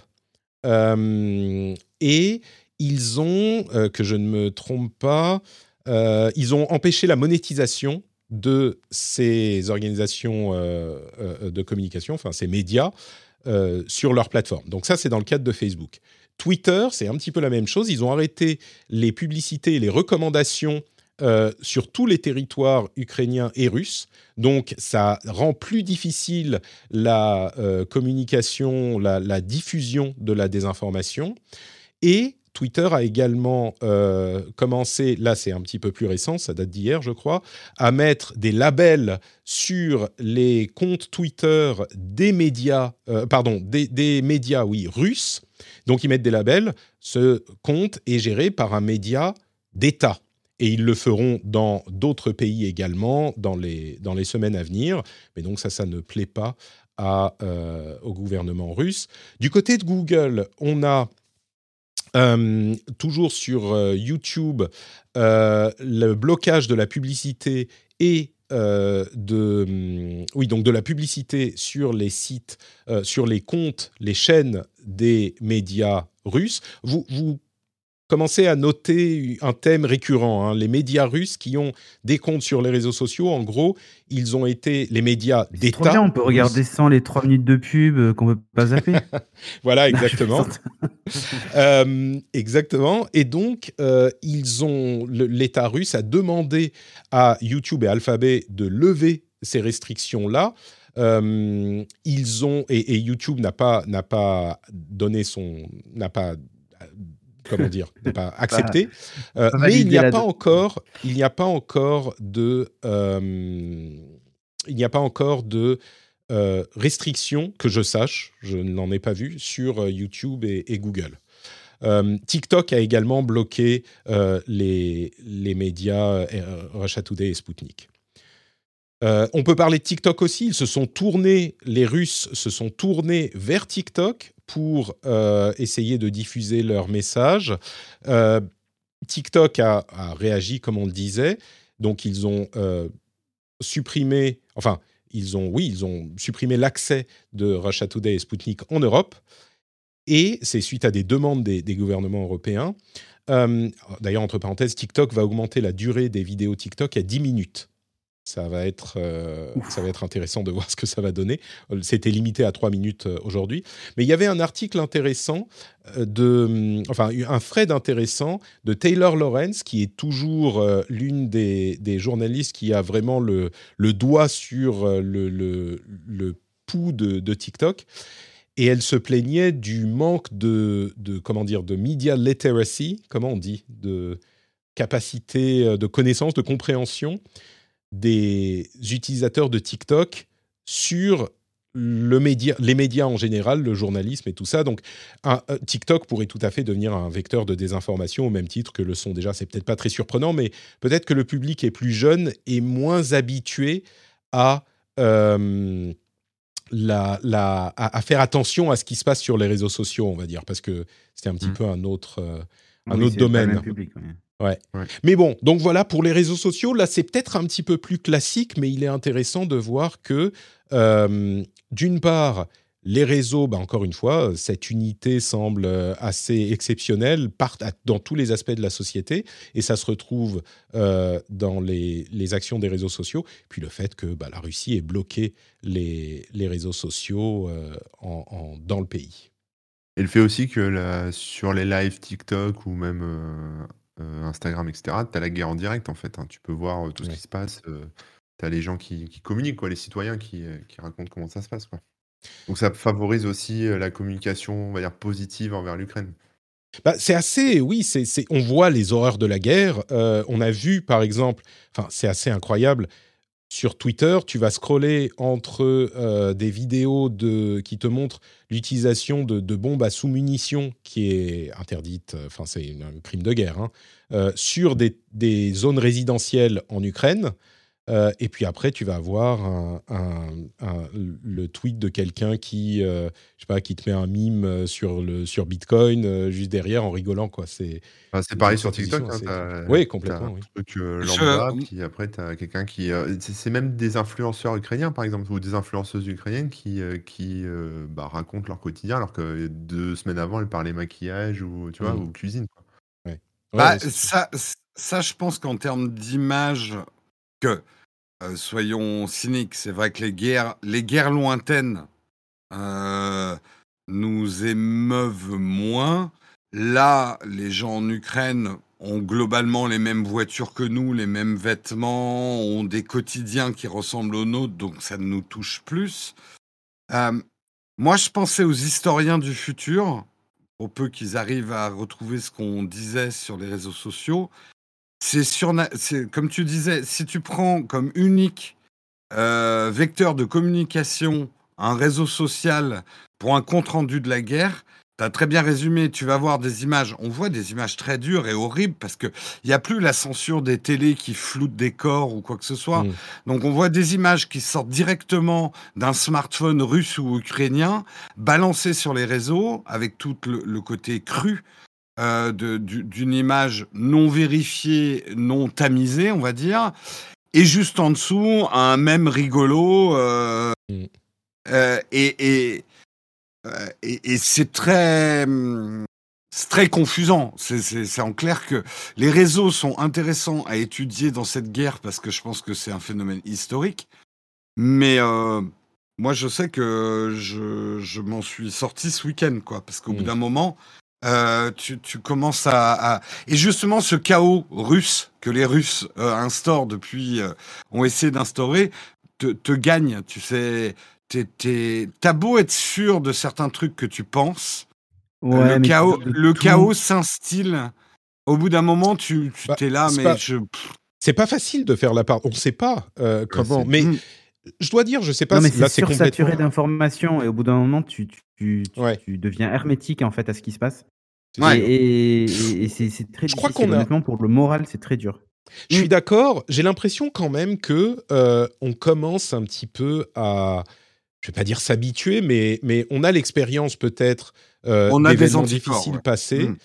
Et, et, je trouve que là, c'est complètement empirique, c'est mon impression. Vous pouvez me dire si vous avez la même ou pas, mais je trouve que les réseaux sociaux en général ont été beaucoup plus prudents et beaucoup de gens ont dit alors attention, ne retweetez pas les choses si vous n'êtes pas sûr d'où ça vient. Euh, évidemment qu'on peut faire une erreur même dans un, journal euh, euh, connu, mais ensuite il y a une correction, etc. Mais d'une manière générale, retweetez les journalistes, pas un tweet qui sort de nulle part, attendez quelque chose qui est vérifié, un compte qui fait son travail. Et j'ai trouvé que l'ambiance sur les réseaux sociaux, bien sûr qu'il y a euh, des gens qui sont euh, peu recommandables et des trolls aussi et tout ça, mais d'une manière générale, j'ai trouvé que la plupart des gens avaient une, attitude beaucoup plus saine et que, oui, bien sûr, ça, plombe et on, peut, on doit peut-être se, prendre un, petit peu de recul parfois, mais je trouve que l'approche a été plus cohérente. Est-ce que vous avez la même impression ou pas? Moi, je. Non, Jérôme Ouais. Pas toi. Euh, très rapidement, hmm, sur Twitter, peut-être. Après, quand. En fait, ça dépend vraiment des réseaux et des endroits. Parce qu'il mmh. y a des endroits qui font froid dans le dos. Si tu vas sur TikTok, sur certains flux, et que tu vois le raisonnement global des gens, on est très loin de ce que tu es en train de présenter, de, mmh. des gens qui consultent en vérifiant leurs sources euh, avec une certaine défiance on en est très loin. C'est-à-dire, c'est la, la, pensée instantanée, euh, la réaction tout de suite. Euh, le pire du pire, et j'ai découvert parce que je savais même pas ce que c'était, c'est que en regardant des chaînes d'infos euh, à travers YouTube ou d'autres réseaux, je suis tombé sur les chatrooms des chaînes d'infos. Mmh. Je crois que là, tu as ah le, ouais, c'est le fond, c'est la lie de l'humanité. C'est, mais c'en est fascinant. Hein. Mais tu te dis quand même qu'il y a des gens derrière ça euh, et que une partie des gens, euh, ils font ça, ils pensent ça. Donc, Bah, je suis en partie d'accord avec sont- toi. On va dire l'élite, l'élite est plus, beaucoup moins, beaucoup plus raisonnable avec les réseaux. On apprend aux gens qui écoutent nos émissions et tout ça. On est sceptique quand on voit des images sur Twitter. En, moi, dès le début, euh, effectivement, même les images d'Ukraine, je les mets en doute, tu vois. Euh, donc ça, oui, au niveau de l'élite, je suis pas certain que au niveau euh, global, il y ait une utilisation sage des réseaux Mm. sociaux. ouais. Sur, sur Twitter, il y a beaucoup de journalistes aussi, peut-être que ça contribue à la chose. Euh, Taylor Lawrence, que j'évoquais tout à l'heure, a fait un, un article euh, sur Input Mag sur les war pages euh, sur TikTok, effectivement, qui sont des comptes qui faisaient complètement autre chose euh, jusque-là et qui sont mis à euh, poster énormément d'images et de vidéos euh, du conflit, qui soit vrai, vérifié, euh, véritablement de là ou pas, bah, ils s'en foutent, ils postent que ça. Elle s'est faite d'ailleurs harceler pour ça. Euh, mais c'était un, un- Elle parlait d'Instagram euh, d'ailleurs. Et, et effectivement, elle tirait un petit peu la, la sonnette d'alarme. On est dans nos bulles aussi. hein. Excuse-moi On est dans nos bulles aussi, tu vois. le- Oui, bien sûr. Oui, oui. Il y, a- il y a ça aussi qui participe au truc. quoi. Euh, Je crois qu'il faut aussi pas perdre de vue ce qu'on disait tout à l'heure euh, et que tu évoquais, Jérôme, qui est que euh, les réseaux sociaux ont une grande capacité à faire euh, apprendre une minorité et à la, enfin les réseaux sociaux et les, les chatrooms dont tu parlais tout à l'heure et à faire penser que c'est une bien plus grosse partie de la population. Euh, et puis, bon, d'un autre côté, comme je le disais, euh, c'est pas des sentiments qui n'existent pas dans les pays dont on, dont on parle. C'est des sentiments qui existent, c'est évident. C'est pas uniquement, euh, enfin, à chaque fois qu'on va voir une euh, opinion qu'on va penser euh, critiquable ou, ou délétère, on va se dire, bah ça, ça vient forcément d'un troll qui est dans une ferme de trolls en Russie. Non, il y en a effectivement dans les, dans les pays en Mm. question. Euh, encore deux, trois petites choses. Euh, Google Maps a été utilisé par des chercheurs euh, pour identifier en fait les mouvements des troupes. Et ils se sont rendus compte il y a, euh, enfin, avant l'officialisation de l'invasion, que les troupes étaient en route pour franchir la frontière euh, plusieurs heures, donc dans la nuit. Ils, ils ont vu, entre guillemets, des embouteillages, puisque Google Maps regarde le nombre de téléphones qu'il y a dans une zone, et s'il y en a beaucoup, avec des algorithmes, ils estiment que c'est un embouteillage. Donc, ils ont vu des embouteillages sur des routes où il n'était pas censé y en avoir à 3 ou 4 heures du matin, et ils ont compris que euh, les troupes étaient en route pour traverser la frontière. Donc on peut se servir de ces outils euh, de cette manière aussi. Ils utilisaient en parallèle des photos satellites, hein, ce genre de choses pour confirmer tout ça. Mais depuis, Google Maps a du coup désactivé euh, l'affichage du, trafic en temps réel en Ukraine pour, bah, puisque ça peut être utilisé des deux manières, pour protéger les populations ukrainiennes, pour que bah, les Russes ne puissent pas savoir où il y en a beaucoup et où ils se déplacent, etc. etc. Mm. Donc, euh, un autre aspect euh, Google Maps. Ça voudrait dire que Ouais. euh, on, on demande dans la chatroom est-ce que ça voudrait dire que les Russes utilisent Google Maps? Bah oui, Euh, ils utilisent beaucoup d'Android évidemment. Ça, ça renvoie aussi les données sur iPhone euh, si on est dans ce, enfin dans, dans certains cas si on utilise les apps. Mais il suffit qu'une partie de la population l'utilise et on a vu que certains euh, suivaient les soldats avec euh, des Ouais, apps de, de, de, de fitness, des apps de rencontres, ce genre de choses. Donc euh, oui, c'est avec euh, possible. iMessage. C'est- c'est- je dirais que Patrick, on peut quand même se poser la question, parce que bien évidemment, les militaires russes n'utilisent pas Google Maps pour diriger leur artillerie et, et leurs tanks, mais par contre, dans le Ah non, cas d'une les- guerre, C'est Euh, les voilà, soldats euh, qui ont leur téléphone Android sur eux, oui, tout simplement. mais ce que je veux dire, c'est que c'est aussi euh, une manière, je pense, de protéger aussi les soldats russes. Euh, je veux dire, aujourd'hui, euh, l'armée ukrainienne, on va dire traditionnelle, classique, est complètement démantelée. On est en train de rentrer dans une guerre de guérilla. Et là, oui, les Ukrainiens vont utiliser Google Maps pour essayer de, de, de trouver les colonnes de chars russes. quoi. Euh, c'est plutôt dans ce sens-là, je pense Je- que... Je Mm. suis. Je sais, écoute, je sais pas. C'est un, un- Mm. Je pense que ça pourrait être utilisé dans les deux sens, mais j'imagine que c'est euh, justement si c'est une question de guérilla. Enfin bon, je sais pas. C'est un truc que je vais pas commenter. Je vais prendre l'exemple sur euh, ce dont je parlais tout à l'heure pour Twitter. Euh, si on n'est pas sûr, on va éviter sur ce point-là. Mais ce qui est sûr, c'est que le, Google Maps a été désactivé en Ukraine spécifiquement il y a quelques jours. Bon, juste pour terminer ça, je pense que juste Google n'a pas envie que Google Maps soit utilisé de manière militaire. C'est juste ça. Oui, il y a un peu de ça. Je pense que quand tu as une guerre de, de, une sorte de guérilla, savoir où sont les gros tanks visibles, bah, c'est une chose, mais savoir où sont les groupes de civils qui se planquent, c'est un petit peu plus dommageable pour les seconds, tu vois. Donc peut-être qu'il y a un petit peu de ça aussi. Euh, allez, quelques trucs un petit peu divers. Euh, les Ukrainiens se sont mis à télécharger les applications Signal, Telegram, des, cartes offline, euh, des apps de streaming de radio, qui sert encore, hein, bien sûr, Twitter évidemment, et des, services de messagerie offline qui utilisent le Bluetooth avec des réseaux mesh comme Zello et Bridgefly. Donc, ils se sont jetés sur ces applications. D'une manière générale, Signal est plus, plus sécurisé que Telegram, qu'il est moyennement. Euh, les conséquences sur les puces, euh, d'abord, les fondeurs ont arrêté d'envoyer des puces en Russie à cause des sanctions. Et puis surtout, euh, il semblerait qu'en Ukraine, il y ait euh, de gros stocks, enfin, ce soit l'Ukraine qui fournisse euh, des éléments qui, servent à faire les lasers qui fabriquent les puces. Ils en fournissent 90% aux États-Unis, donc ça risque de perturber la fabrication des puces, spécifiquement pour cette raison. Qu'est-ce qu'il y a d'autre que je ne vais pas ou que j'essaye de ne pas oublier? Airbnb va fournir euh, des, des, logements temporaires pour 100 000 réfugiés. Euh, il l'avait déjà fait dans d'autres conflits et c'est en partie suite aux donations sur airbnb.org. Euh, et on évoque évidemment Elon Musk qui, bah, pour une fois, semble avoir amené une une, contribuer aux solutions plutôt que de juste faire des déclarations comme il l'a fait peut-être par le passé sur Twitter.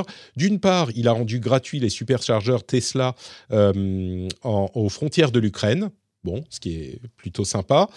Et puis, il a envoyé, il a activé les réseaux, le réseau Starlink au-dessus de l'Ukraine, euh, qui est donc activé sur différents territoires. Hein. C'est le réseau de satellites en low Earth orbit, donc en orbite basse, qui fournit de la connexion Internet euh, à n'importe qui, à partir du moment où on a cette petite euh, euh, antenne satellite, on peut avoir une connexion Internet parce qu'elle ne passe pas par un réseau filaire ou réseau mobile ou ce genre de choses, bah, ça passe vraiment par le satellite. Il faut qu'il y ait des stations euh, sur Terre qui envoient les données au satellite qui soient pas trop loin, mais il y en a en Europe, visiblement suffisamment pour alimenter les satellites qui sont au-dessus de l'Ukraine. Euh, et le, pays vient de commencer à recevoir des antennes. Alors on ne sait pas combien, euh, au moins plusieurs dizaines, peut-être plus, et des antennes qui vont être utilisées par les Ukrainiens. Euh, c'est le vice, un, vice-ministre ukrainien qui a montré sur Twitter les photos. Et bah, bon, évidemment, ça ne va pas donner un accès Internet à l'ensemble de la population si l'infrastructure est endommagée, mais ça peut aider à bah, des, je sais pas moi, des, on parlait de guérilla tout à l'heure, ou même dans une partie, dans un village, on sait qu'il y a une connexion Internet quelque part, ça peut permettre de se tenir au, courant, d'envoyer des messages. Euh, bah, c'est un élément, on vient de passer, je sais pas, 1h20 à parler de euh, l'importance du net dans, tous les aspects de ce conflit. Euh, le fait de pouvoir avoir un point comme, je sais pas, un point d'eau propre ou un endroit avec un petit peu d'électricité dans, dans une zone, bah, ça peut être hyper, hyper important. Et Starlink, en l'occurrence, va aider euh, à ça. Ouais, moi j'ai quand même réagi à cette news. Enfin, là, tu es juste en train de dire aux Russes, regardez le, réseau qu'on va utiliser pour communiquer entre nous, euh, pour résister à quelque chose de complètement stupide. Pourquoi Elon Musk l'a pas fait discrètement? Enfin, tu vois, ça va contre toutes les règles, entre guillemets, d'un conflit. Euh, là, c'est un peu comme dire à son ennemi, euh, regarde, on va utiliser ça pour communiquer entre nous. Donc, si tu veux taper et euh, couper nos communications, c'est ici qu'il faut taper. C'est ce qui m'a un peu choqué dans les propos d'Elon Musk. Pourquoi il n'a pas fait les choses discrètement, en fait Il a com bah, aussi. Hein. Bah, d'une part, de la com, voilà. Évidemment qu'il y a un élément de com, mais en, en l'occurrence, euh, c'est spécifiquement le, le. Alors, je ne veux pas dire de bêtises, mais c'est un officiel ukrainien qui a demandé sur Twitter publiquement à Elon Musk d'envoyer les, les, enfin de, de Oui, oui. dire euh, utiliser euh, Starlink pour nous aider à nous connecter sur Internet. Donc le 26, euh, il a demandé ça publiquement sur Twitter en tweetant at Elon Musk. Elon Musk a juste répondu Starlink service is now active in Ukraine, more terminals en route. Et je crois pas qu'il en ait dit plus. Et Mm. la suite, c'est donc toujours euh, Mikhailo Fodorov euh, qui a tweeté donc c'est le vice-premier ministre d'Ukraine qui a tweeté ce tweet avec la photo simplement euh, des, boîtes d'antennes en disant Starlink here, thanks Elon Musk. Et c'est tout. Donc, oui, évidemment qu'il y a un aspect communication, euh, mais c'est pas qu'il est allé faire le tour des chaînes de télé en disant je vais aider euh, l'Ukraine en faisant ceci et cela. Et en plus, tu vois, c'est littéralement des antennes qui font la taille d'une antenne satellite comme on les connaît. Oui, la Russie, je ne sais pas, pourrait envoyer des lasers, enfin des, des missiles sur les satellites euh, en orbite basse, mais il y en a des centaines aujourd'hui. Il y en a Enfin, beaucoup quand même. Oui, il y en a des, centaines, peut-être des milliers. Remarque, je ne il sais pas, si pas stratégiquement, militairement, c'est si dangereux que ça de le Ouais. faire comme ils l'ont fait. Après, je ne suis pas un expert. moi, sujet. Il n'y a je- pas longtemps, ils se sont amusés à détruire des- leurs propres satellites de communication. Je ne sais Oui. pas si vous vous souvenez euh, récemment. Et, euh, et voilà quoi. Non, mais là, euh, Elon Musk, c'est pas grand chose en fait. Tu vois, enfin, Non, c'est ça. gens, Non, et pas- moi, je serais un résistant ukrainien, je me mettrais pas à côté d'une de ces boîtes. Voilà.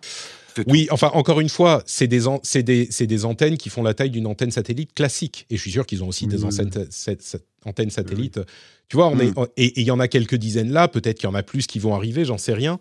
Euh, mais dans le contexte dans lequel on est, si l'infrastructure euh, mobile tombe, si l'infrastructure Internet tombe, euh, ça Oui, va oui, devenir. C'est comme quand tu n'as plus d'eau potable, tu sais, si tu as. Oui, un non, mais je suis, part, je suis, je suis 100% d'accord avec toi, Patrick, mais à ce moment-là, tu fais les choses discrètement quand tu veux aider- une résistance. Mais là, il y a Tu- rien. Ouais, je trouve que là, tu il y a dinailles rien un peu, Jérôme. Euh, mais- non, mais non, mais mais- tu dis, il n'est pas passé à la télé. Elon Musk, il n'a pas besoin de passer à la télé. Il fait un tweet. Honnêtement, j'ai rien enfin, de particulier contre Elon fois- Musk, mais je trouve ça très maladroit, c'est tout. Écoute, moi j'ai beaucoup de choses contre Elon Musk, j'ai des, des- des sentiments très conflictuels à propos de ce personnage. En l'occurrence, vraiment, il a répondu en une phrase de manière très sobre au vice-premier ministre qui lui demandait d'aider. Il a juste dit Mm. deux mots, enfin, euh, et c'est tout. Donc, on- ah, il y a plein de choses qu'on peut lui reprocher. Là, je trouve que ça fait pas partie de ces choses-là. Mais bon, je respecte ton opinion, Jérôme. Tu es un membre euh, euh, apprécié du grand débat. Non, non, mais c'est même pas ça. Mais tu veux vraiment aider, fais-le correctement, quoi. Bah, moi, je trouve qu'il a fait ça correctement. Mais bon. Ah bon? En fait, Mm. bah, la seule Mm. chose qu'il a fait, c'est de répondre aux tweets. T'aurais voulu qu'il ne réponde pas aux tweets, en fait. Ah, ah oui, si tu veux faire les trucs efficacement, tu dis non, non, on vous envoie pas Starlink et t'envoies Starlink. Et tu le fais installer Bon. discrètement. Ouais. Ok. Sincèrement, je ne sais pas ce que, vont, ce que vont pouvoir faire les Russes contre Starlink. Mais peut-être, j'en sais rien. Moi après, moi après, ce qui me fait halluciner, c'est justement que là, dans ce conflit, rien n'est caché. Enfin, je veux dire, les Belges envoient des trucs, nous on envoie des trucs, on, les, on, les, on envoie des armes. Là, il y a encore. euh, Finlande envoie des trucs. Il y a Bruno Le Maire qui vient de dire qu'il voulait provoquer l'effondrement de l'économie russe. Enfin, tout le monde y va de sa. Il n'y a rien de caché, quoi. C'est, euh, allez, on y va, les Mm. Russes, on va, on va vous mettre sur la gueule euh, indirectement, mais c'est. Bah, c'est tellement David contre peu- Goliath. euh, J'ai presque l'impression que la raison pour laquelle Fedorov tweet ça, c'est aussi pour dire mais on peut y arriver. Ah, Et ça contribue avec tout le reste de cette, de cette guerre improbable que personne ne voyait durer même quatre jours. Peut-être qu'elle sera terminée demain, mais que personne ne voyait durer même cette courte durée. Euh, et, je pense que si tu es euh, un, ressortissant ukrainien et que tu restes en Ukraine, le fait de dire, bon, on va recevoir des Starlink, il y aura au moins, tu vois, tous les euh, 50 km un endroit où on peut faire ça, le fait de le savoir, bah, ça te met du baume au cœur, quoi. Je... Ah, moi, ce que je me demande, c'est à partir de quel moment, quand tu, euh, sponsorises euh, David, euh, Goliath euh, se dit euh, tu te fous pas un peu de ma gueule et, enfin, tu- et tu vas aller taper sur ceux qui sponsorisent. Tu vois ce que je veux dire? C'est pas très discret, quoi. Ouais, là, là, on rentre dans les questions, on rentre dans les questions de, de politique euh, plus que de Oui, tech. mais- oui, oui. Euh, clairement, le- la réponse envers la Russie a été extrêmement forte et unanime.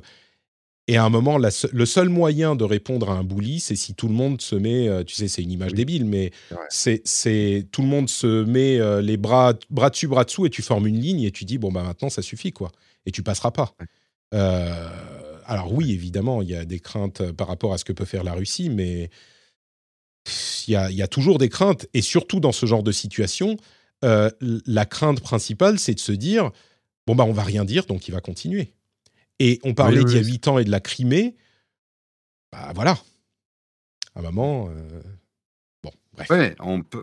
Ouais, bref. Non, non, vas-y, Jérôme, et puis tu... je te Bah laisse non, le mot de la fin on- sur cette histoire. On, on peut dire, mais, mais après, après, moi, je voilà, je, je veux pas m'ériger comme certains sur Twitter en expert de géopolitique ou quoi que ce soit, mais euh, tu parles de l'ours russe et c'est vraiment l'image et la Finlande connaît bien. Il y a un moment, euh, effectivement, à tout rendre public et dire on va aider, on va aider, on donne des raisons d'énervement public. En fait, ça devient euh, tu sais, il y, y a un côté égo hein, dans une guerre aussi. Euh, Poutine ne peut pas se laisser humilier, sinon son pays se retourne contre lui. Tu sais, Donc ça peut être ça peut être un jeu dangereux. Ce que je voulais juste dire, je voulais pas créer tous des cours, mais Elon Musk aurait pu passer déjà par l'État américain non, mais on parle plus ses Musk. manœuvres en tant ça, que là. particulier. Je comprends les élans et c'est très bien les élans de solidarité envers l'Ukraine. Mais après, si on veut faire des choses efficaces, moi je suis d'accord avec Corben. Je trouve ça bizarre qu'on soit là. C'est limite si on va pas dire, regardez la facture européenne des armes qu'on a achetées pour l'Ukraine. Euh, normalement, dans la guerre, quand on aide, on aide un peu discrètement, quoi. Justement, pour pas Ouais, mais on rajouter est- des casus belli, quoi. on n'est pas dans un conflit euh, classique. On est dans une Mm. situation où euh, le- les choses pourrissent depuis, alors on va dire depuis 2014, en réalité c'est peut-être un petit peu plus tard que ça, enfin plus tôt que ça. Et on l'a bien vu avec les, les pseudo-négociations des jours et des semaines qui ont précédé l'invasion de l'Ukraine. On, on est en train de traiter avec quelqu'un qui est de mauvaise foi et la, la Finlande a la- le fait de ne pas provoquer la Russie, c'est la base de la politique de survie de la Finlande. Ouais. ouais. Il y a, t'as un gros bâton et tu les provoques pas. Et ben même la Finlande est en train d'envoyer des armes et plus uniquement du matériel défensif en Ukraine. Il y a Ouais. vraiment Ouais, non, un non, truc qui s'est qui Mm. s'est qui s'est passé là avec cette euh, décision d'entrer en Ukraine et on s'est rendu compte que tout ce dont tu parles, c'est des trucs qui ne fonctionnent pas avec, euh, avec Poutine. Ça, ça marche juste pas. Et donc là, c'est un petit peu, euh, c'est un petit peu la fin de Endgame, tu vois. C'est, euh, tu, as tout le monde qui arrive par les portails et tu as Captain America, qui en l'occurrence est peut-être un petit peu plus l'Union européenne, l'Union européenne qui dit euh, Avengers Assemble. Et il faut que tout le monde soit là, parce que si tout le monde n'est pas là, bah, tu vois des, ouais. des fissures et le mec, il continue. Euh, hein. Rappelez-vous quand il avait fallu la, la semaine dernière décider de, de l'exclusion de, de, de la Russie et des banques russes de, de Swift et que bah, on entendait dire que bah, les Allemands ils étaient pas trop pour euh, et moi Ouais, j'étais hyper sentait. étonné de Mm. voir Ouais. que dimanche soir en fait on nous annonce que bah si c'est bon. et je pense carrément d'accord avec toi. et je pense qu'Internet surpris. ouais. et, et je pense Ah, moi, qu'Internet j'étais a joué le sentiment Ah, pro-ukrainien Mmh. en, en raison des, des mimes à la con comme ceux qu'on a vus avec les fuck you par ici et fuck you par là, euh, a, a fait que les populations ont fait pression aussi, enfin d'une certaine manière, euh, sur les gouvernements et même la Suisse. Rendez-vous compte, la Suisse, c'est, Ouais. enfin, je- Oui, oui. c'est- invraisemblable. ouais. Et j'irai même un tout petit peu plus loin. Je pense que l'aspect, public est très visible de tout ça, est aussi un avertissement pour la suite. On ne sait pas ce qui va se passer à la fin du conflit. Mais imaginons que ça mène à, euh, on va dire, euh, a priori, l'une des meilleures euh, résolutions possibles, ça serait peut-être un retrait de la Russie. Imaginons qu'ils vont garder la Crimée ou peut-être même le Donbass ou ce genre de choses, et puis ils se retirent. Mais quoi qu'il se passe, c'est un avertissement pour l'avenir. Ce genre de choses, c'est plus possible. Ça appartient au passé. Ouais, Et.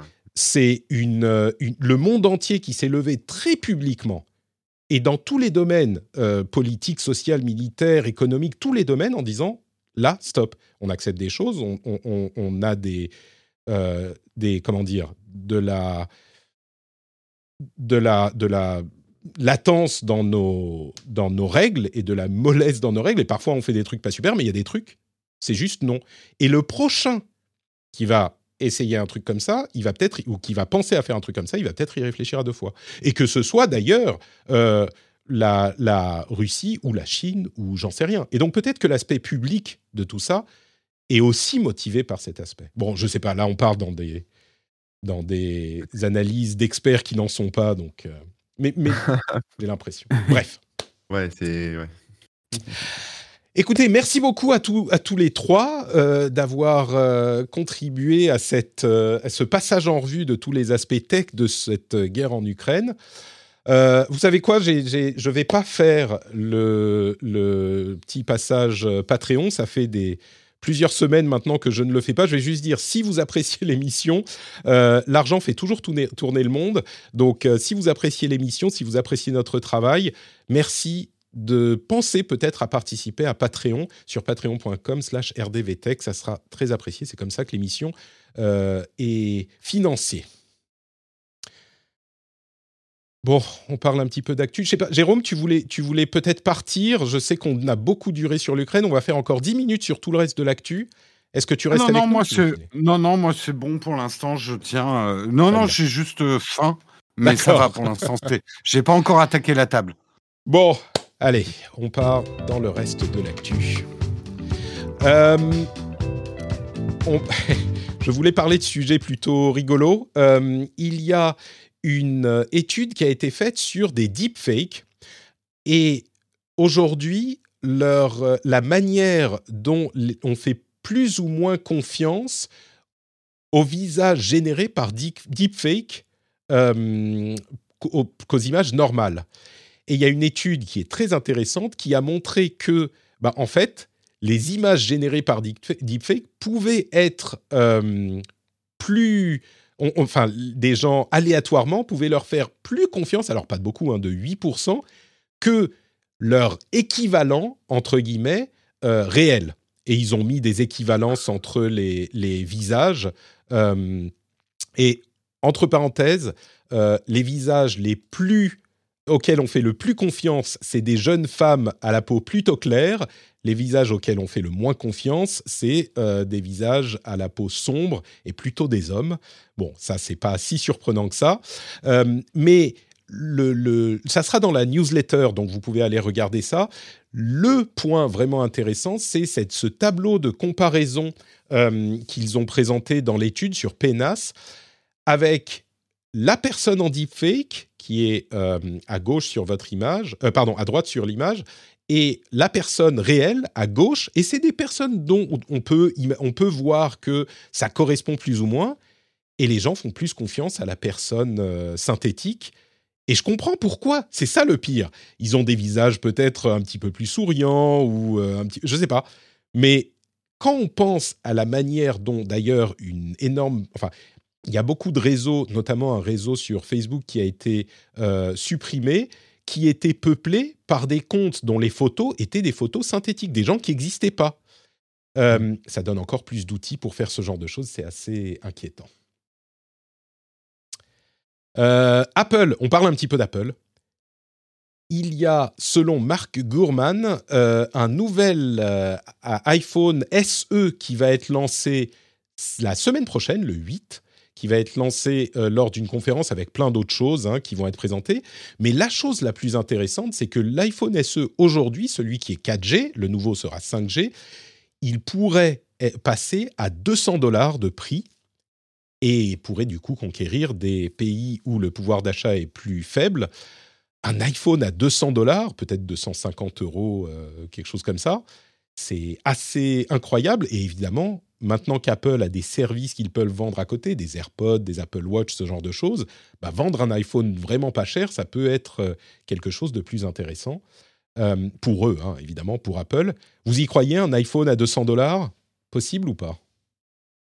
Hmm, non, Hmm. je ne sais pas. Moi, j'y crois pas. Non, Non. C'est vrai? Non. Ouais. Non. Moi, je vais dire que j'y crois. C'est C'est un possible. deepfake. Non, mais. euh, Je pense que c'est un deepfake. Attends, euh, ça veut dire là, une marge à 5% pour Apple, mais là, vous rêvez, Wow. monsieur. C'est impossible. C'est un iPhone qui, est, qui existe depuis un moment. Ouais, la euh, coque, oui, c'est ça, Laurent Père. mais La coque à 200 dollars. Ouais. Ah d'accord, c'était la coque, très bien. Euh, je sais pas, moi je crois qu'ils ont euh, possiblement des marchés à conquérir et comme ils ont des services aujourd'hui, hmm, peut-être, peut-être, c'est possible.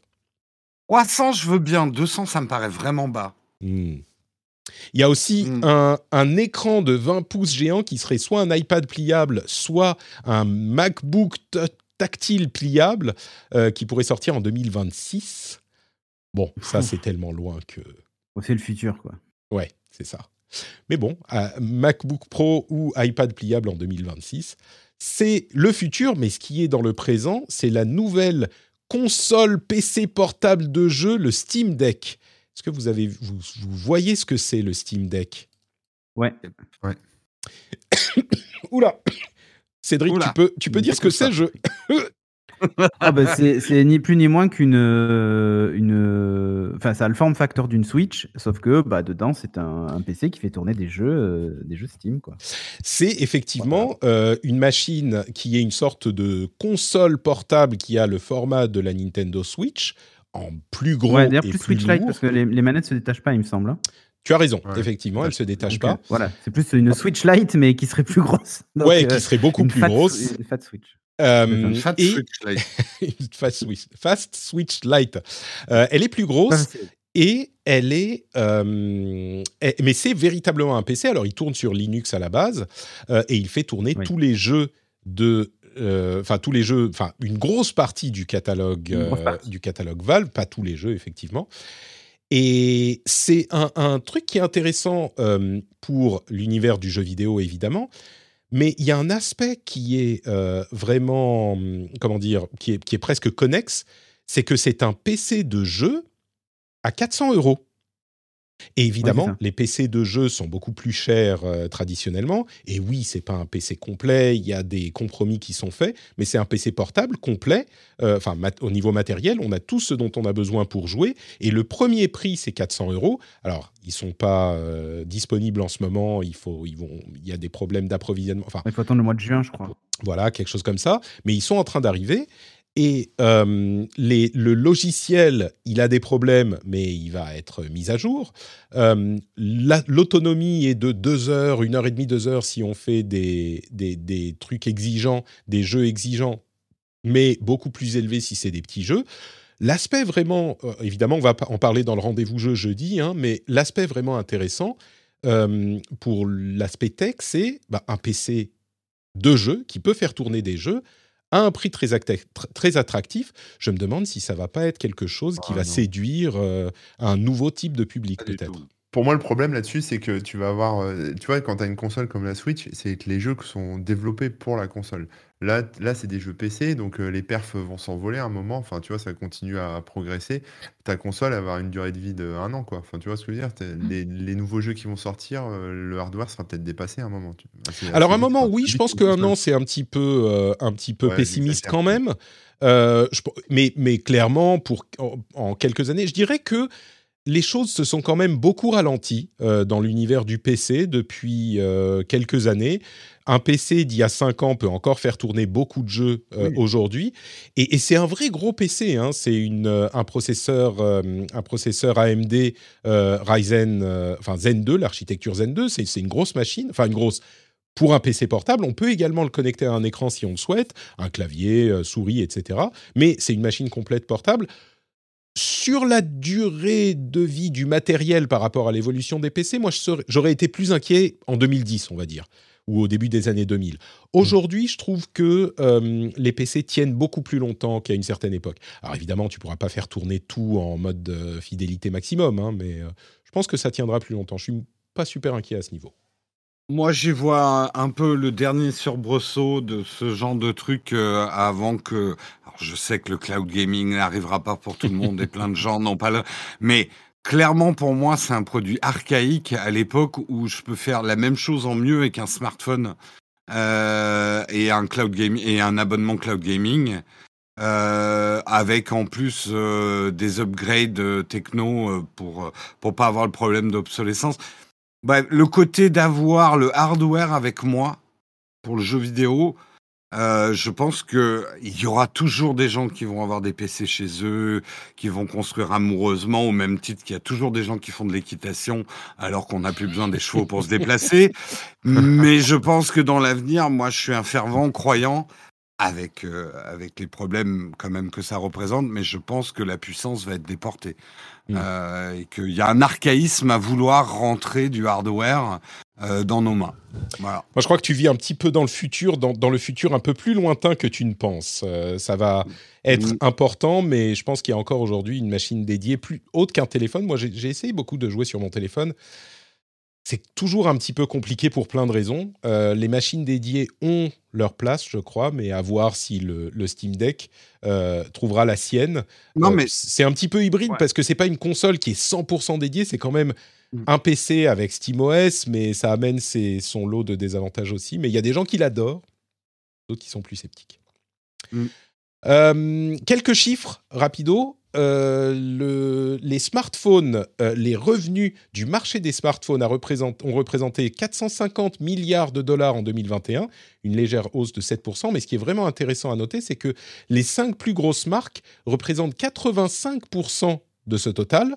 Donc il y a vraiment euh, des, marques qui dominent. Et l'iPhone représente presque la moitié, presque 200 milliards de dollars, avec une croissance de, 37, de 35%, là où la croissance du marché en général était de 7%. Euh, presque la moitié, c'est rien que l'iPhone. Alors on parle des revenus du marché du mobile, hein, pas des bénéfices, mais on sait qu'Apple fait les plus gros bénéfices euh, de, de, de ce- ce- cette industrie. Donc euh, bon, 35% rien que pour l'iPhone. Et à côté de ça, les dépenses sur les App Store pour les abonnements non liés à des jeux en 2021, c'était 18 milliards de dollars.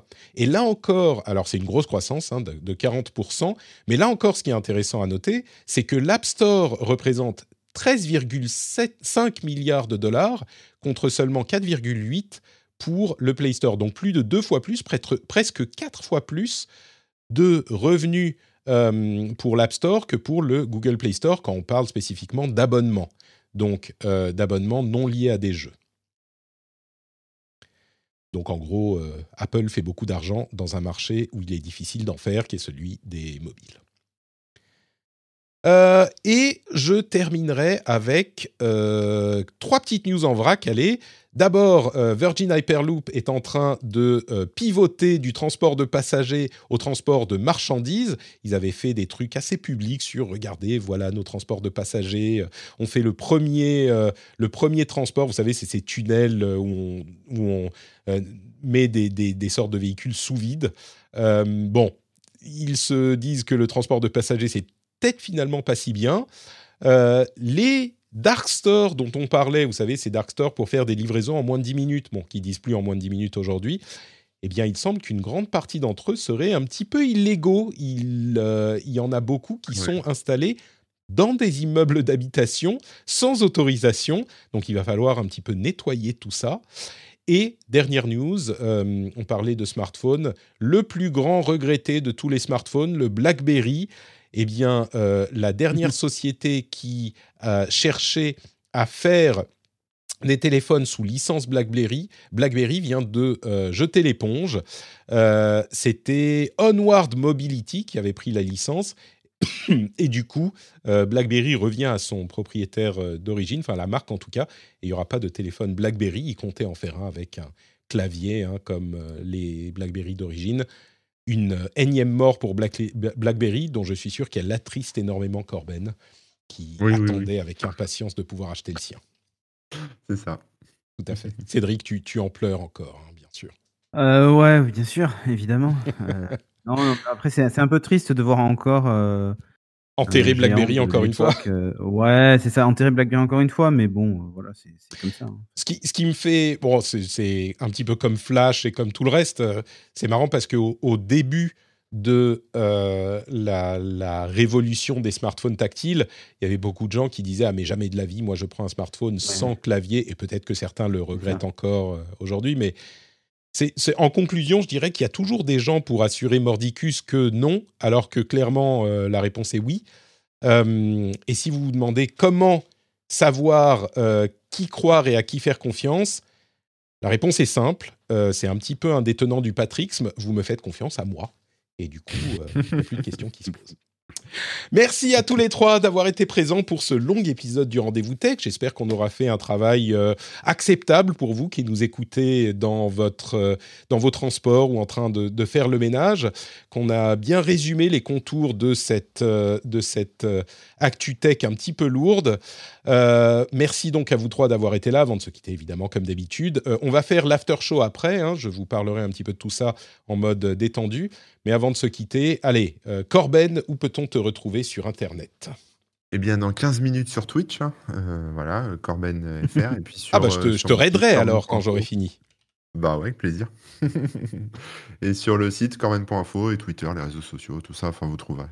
Corben, et on mettra le lien vers ton compte Twitter, comme on le fera pour tous les contributeurs dans les notes de l'émission. Cédric, où es-tu? Euh, bah, moi sur cédricdeluca.fr. Alors je stream pas trop en ce moment parce que je suis sur un projet avec euh, l'ami euh, sur une équipe e-sport, donc, donc voilà.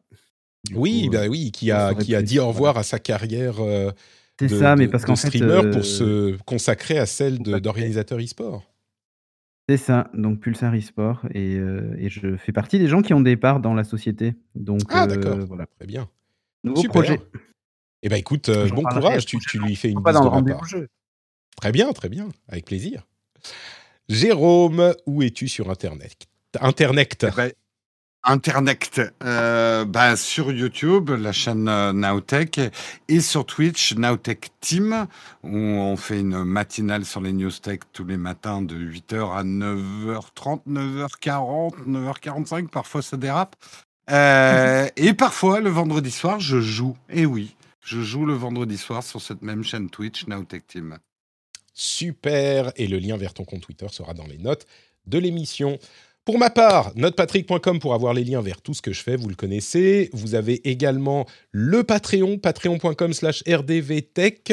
C'est le moyen de financement principal, le pilier de financement de l'émission. Si vous appréciez ce qu'on fait, si vous voulez des petits bonus, euh, si vous voulez accès aux émissions sans pub, si vous voulez les émissions que je fais en plus exclusivement pour les patriotes, faire partie de la grande famille, vous pouvez aller sur patreon.com slash rdvtech et voir si vous voulez euh, contribuer selon vos moyens à euh, cette initiative. Et puis également, n'oubliez pas Battle Force Weekend dont je parlais tout à l'heure en début d'émission, du 4 au 6. Les horaires, euh, on mettra un lien vers le compte Twitter qui donne les détails, euh, vers le post Twitter qui donne les, les détails. Euh, Fanny, il faut que je pense à te donner le lien.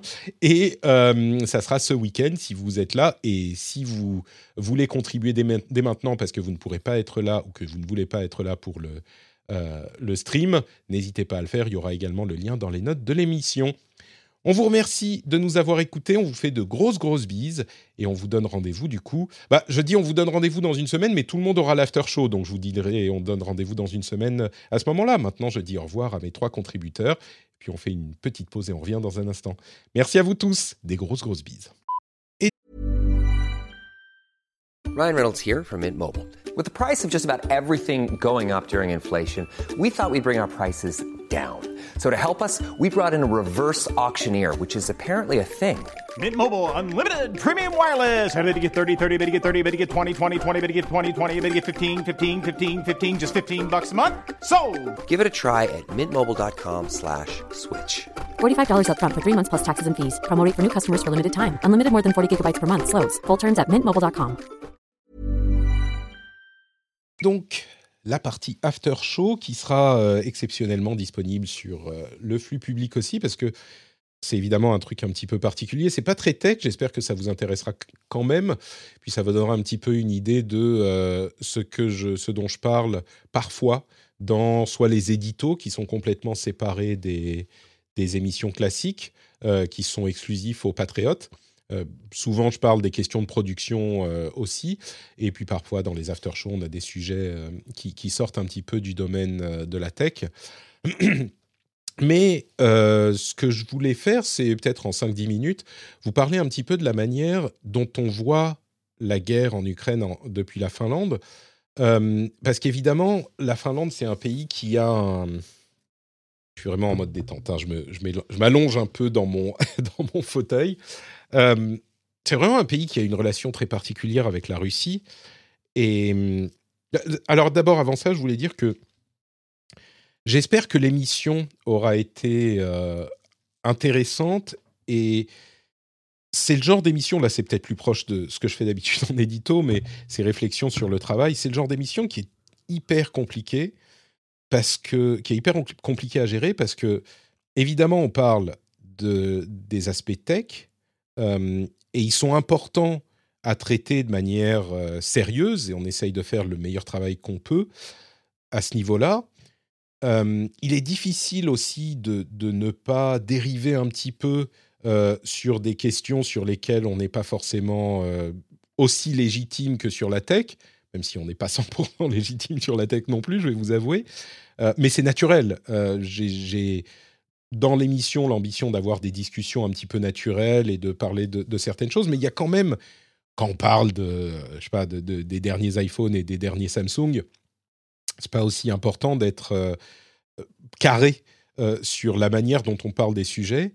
Et là, j'ai toujours un petit peu d'angoisse dans ces émissions-là parce que ah, les enjeux sont beaucoup plus grands et, tout ça. Donc j'espère euh, qu'on a réussi à, des deux côtés, d'une part, à vraiment vous donner les contours et les enjeux euh, tech dans cet événement qui est évidemment majeur, euh, et de vous aider à mieux l'appréhender par cet aspect et, et de, vous de vous montrer à quel point Évidemment que les opérations militaires physiques sur le sol sont les plus importantes, mais à quel point les aspects tech et par différents biais euh, influencent la chose, comme les aspects tech influencent euh, tous les domaines de notre société aujourd'hui. Et ce n'était pas le cas autant quand j'ai commencé à faire le rendez-vous tech en 2009.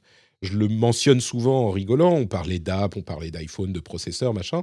Et je me retrouve maintenant à parler de politique, d'économie, de société, de, de, euh, de loi, enfin, toutes ces choses-là. Euh, mais il y a beaucoup de gens qui comprennent pas ces choses-là et qui, comme je le dis, ne peuvent pas du coup comprendre le monde. Si on ne comprenait pas la manière dont, enfin, ce qui se passait sur les réseaux sociaux depuis 2014, plus ou moins, et l'influence de la Russie, on ne pouvait pas comprendre ce qui se passait autour de nous.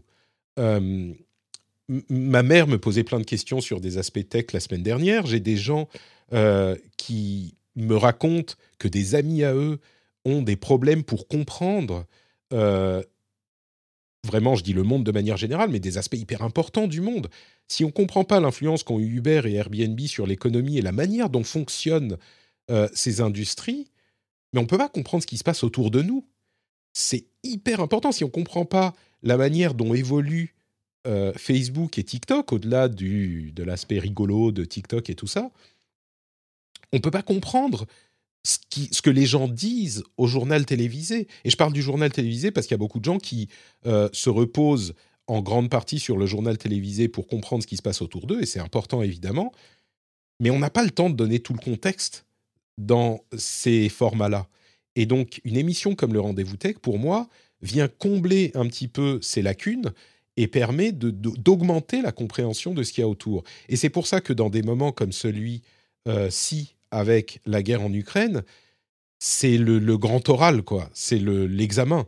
Tout le reste, c'est l'entraînement. Oui, je peux dire une connerie sur ceci, je peux dire une connerie sur cela, et peut-être que j'ai fait des erreurs dans cette émission, mais c'est là que l'émission est la plus importante. Euh, sur la guerre en Ukraine, je peux pas me planter, quoi. Je peux pas, au-delà de dire des informations qui seraient inexactes, ce qui peut toujours arriver, et puis on fait des, des erratums après, mais au-delà de ça, je peux pas mal maîtriser la chose pour vous, pour les auditeurs. Euh, c'est le plus important des épisodes. enfin, ces épisodes-là, de ce type-là, sont les plus importants parce que c'est pour ça convient, en plus de ma bonne humeur et de, de la de, de l'humour qu'on véhicule, mais c'est pour ça qu'on écoute le rendez-vous tech. Je crois, en tout cas, moi, c'est pour ça que je le fais, l'essence du truc.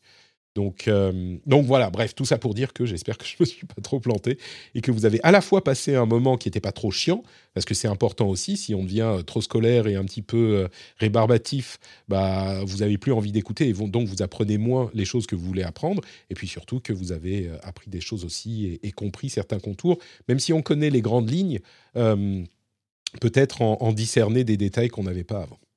Bref, donc tout ça, c'était pour parler de l'émission jusqu'à maintenant. Et donc, pour la question de la Finlande, euh, donc, vraiment, la Finlande est voisine de la Russie depuis longtemps.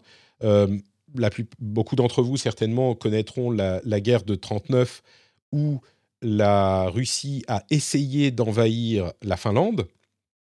Euh, la Finlande n'est pas un pays très très vieux. Il était, elle était, on va dire, partagée entre la Suède et la Russie pendant très très longtemps, euh, duché de ceci, euh, province de cela, etc.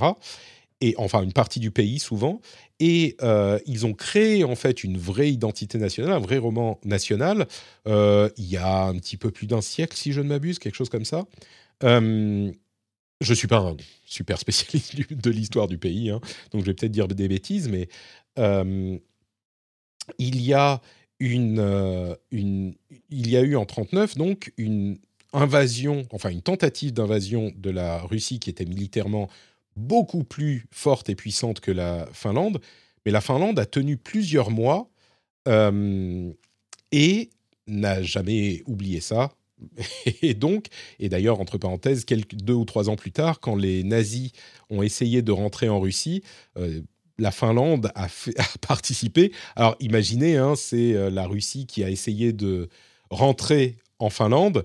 Quand il y a quelqu'un qui vient et qui dit ben on va leur euh, on va les défoncer, vous venez avec nous.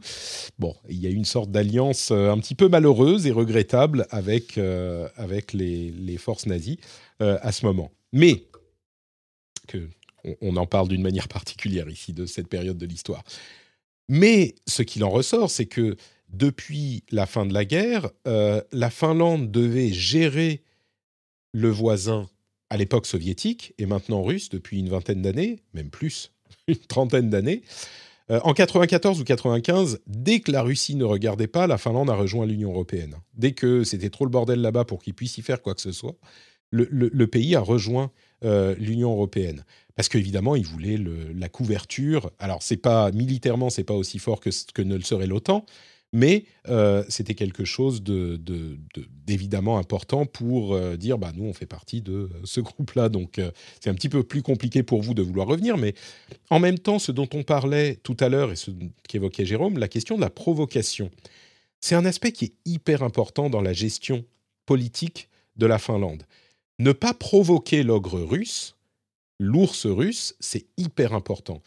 Et quand on voit les choses depuis la France ou ailleurs en Europe et qu'on est loin de la Russie, euh, qui a la Pologne et l'Allemagne entre les deux, bah on, peut se permettre des choses qu'on peut pas se permettre quand c'est le voisin qui peut te mettre un coup de poing dans la gueule juste en, en étendant le bras.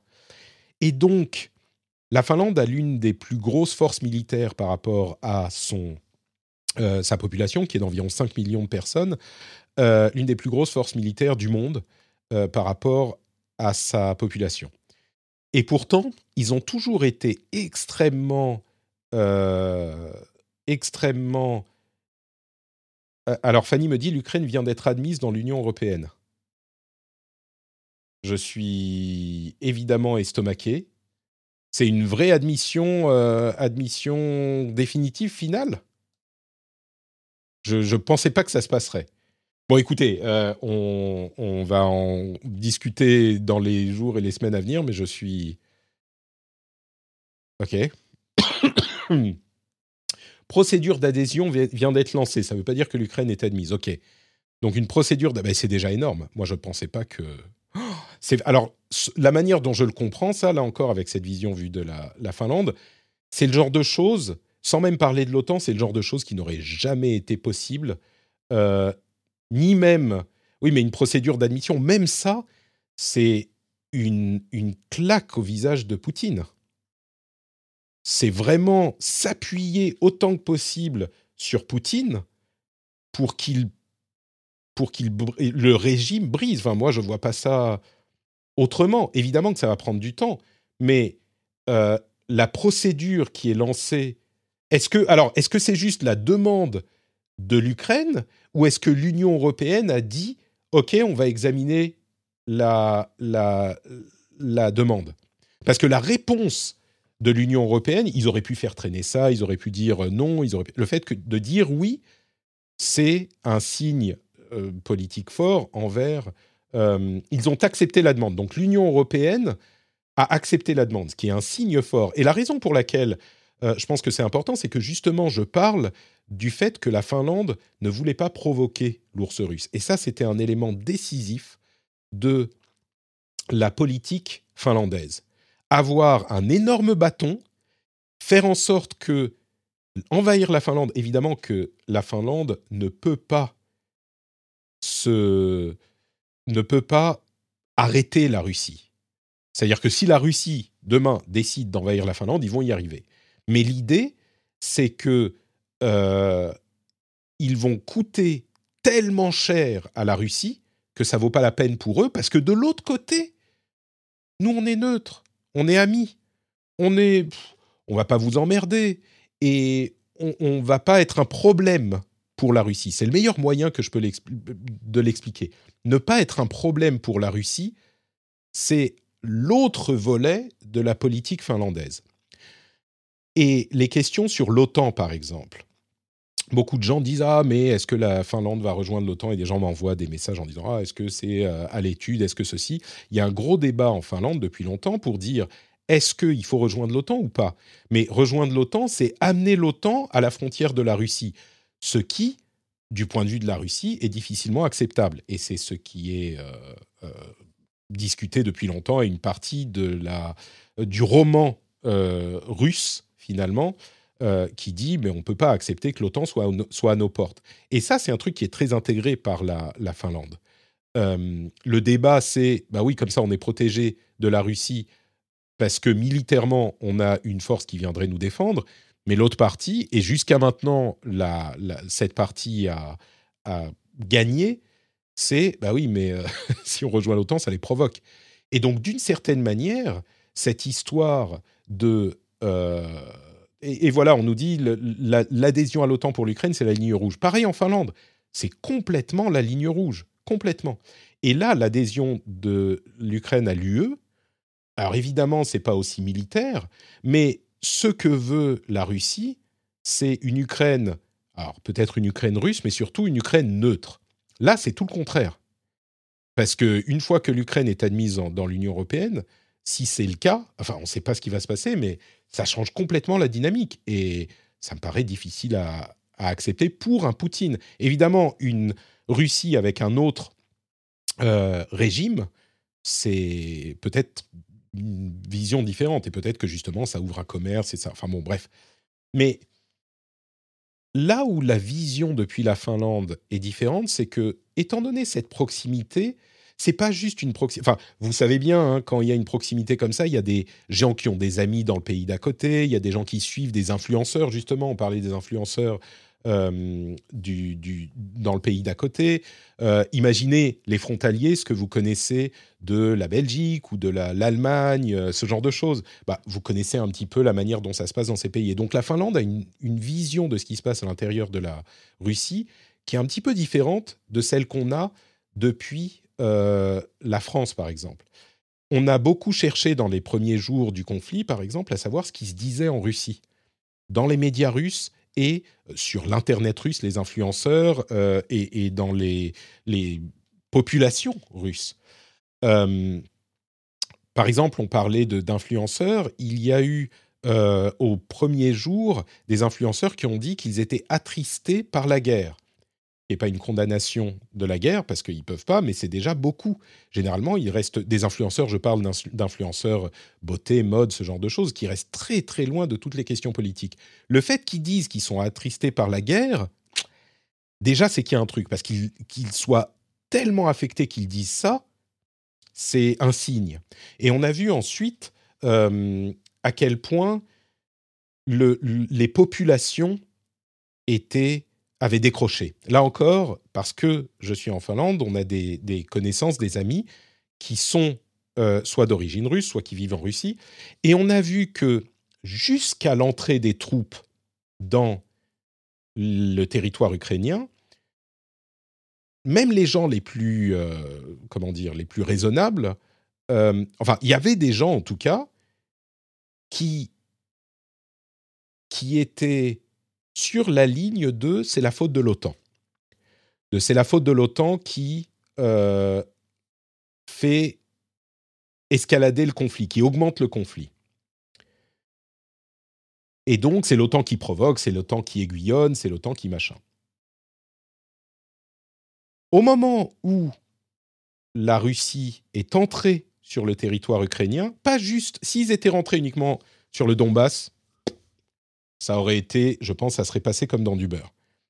Le fait qu'il commence à marcher sur Kiev, comme je le disais tout à l'heure, ça a complètement cassé un truc.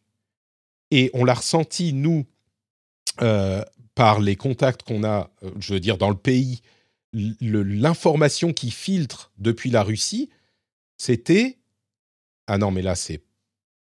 En fait, il ne croyait pas que Poutine allait envoyer des chars en Ukraine il pensait que c'était l'OTAN qui aiguillonnait, qui provoquait et qui faisait en sorte que les, mais que Poutine, il avait aucune intention d'envahir l'Ukraine, que c'était des, des, mensonges racontés par l'OTAN et par les puissances occidentales. Et donc, il croyait pas qu'il y avait des préparatifs à la frontière, que les exercices militaires en Biélorussie étaient juste des exercices militaires conjoints. Il croyait pas que ça allait aller plus loin. Et donc, quand ça s'est produit, l'impression qu'on a ressentie d'ici, c'était ils ont réalisé que ce qu'on leur racontait n'était pas vrai. Et donc, il y a une partie. Enfin, là, on parle des grandes villes, hein, Moscou, Saint-Pétersbourg. C'est, ça se trouve euh, dans le reste du pays, parce qu'il ne faut pas oublier, il y a un autre gros problème quand même avec le régime Poutine, c'est qu'il a été élu. C'est un, c'est un dirigeant élu. Alors, oui, avec de la fraude, avec euh, magouille de la Constitution pour qu'il puisse être réélu après avoir déjà fait ses deux mandats, etc. Ok, mais il a quand même été élu, donc c'est pas simple de le délégitimiser en quelque sorte, même si, encore une fois, bon, il était censé faire deux mandats et la Constitution a été changée. Mais le, le sentiment qu'on a eu, c'est du coup, dans ces grandes villes, il y a un truc qui, s'est cassé. Et on l'a vu ensuite avec les manifestations, quelques centaines, quelques, quelques milliers de personnes euh, qui, risquent leur vie véritablement. Donc, évidemment qu'il y a un courant souterrain qui est beaucoup plus important. Et, c'est ça qu'on ressent depuis la Finlande. Et je crois, là c'est Patrick qui parle, je me demande si euh, le, le fait que tout le monde appuie du coup maintenant, c'est pas et, le fait que la Finlande envoie des armes en Ukraine, c'est c'est encore une forme de provocation qui est dangereuse pour la Finlande. Euh, et, c'est vraiment cette unité. Je parlais des Avengers tout à l'heure avec Avengers Assemble, et, tout le monde est là et tu mets, euh, tu fais une chaîne humaine avec euh, tout le monde les bras dessus, bras dessous. Il faut que tout le monde soit là parce que si ça craque, et le fait que le front ait été aussi incroyable, je pense, à encourager la Finlande à se dire bon bah ok, on va envoyer des, armes aussi pour les aider à tenir. Et si ça tient, ça peut mettre en danger le régime de Poutine. C'est un énorme si, hein, parce que évidemment que l'armée de la l'armée de la Russie est, une grosse puissance, mais Bon, après, on parle dans des considérations militaires. Il y a quand même 40 millions d'Ukrainiens, c'est pas rien. Euh, il, faut beaucoup plus de soldats pour une attaque et un siège que pour, enfin, surtout en zone urbaine, que pour défendre. Enfin, bref, il y a toutes ces questions. On ne sait pas ce qui va se passer. Euh, il est tout à fait possible que, Kiev tombe demain, mais encore une fois, pour la Russie, de ce qu'on en comprend, c'est un Rubicon qui a été franchi. De la même manière que euh, l'OTAN c'est le Rubicon, enfin c'est la ligne rouge. Rentrer dans Kiev, je crois que les, les 10 ou 15 ans, parce que Poutine n'était pas aussi, et on en a parlé dans l'émission, hein, mais n'était pas aussi dans le costume du dictateur il y a 10 ans. Ça, s'est vraiment accéléré il y a 5 ou 6 ans, un petit peu plus. Euh, et donc, ces, ces, ces 5, 8, 10 ans de, de propagande euh, n'ont visiblement, peut-être que c'est un mauvais calcul, mais ils n'ont pas suffi en tout cas à faire croire aux populations que la nécessité, que, qu'annexer l'Ukraine finalement était nécessaire parce qu'ils sont, on- a l'impression qu'ils sont, ils sont choqués.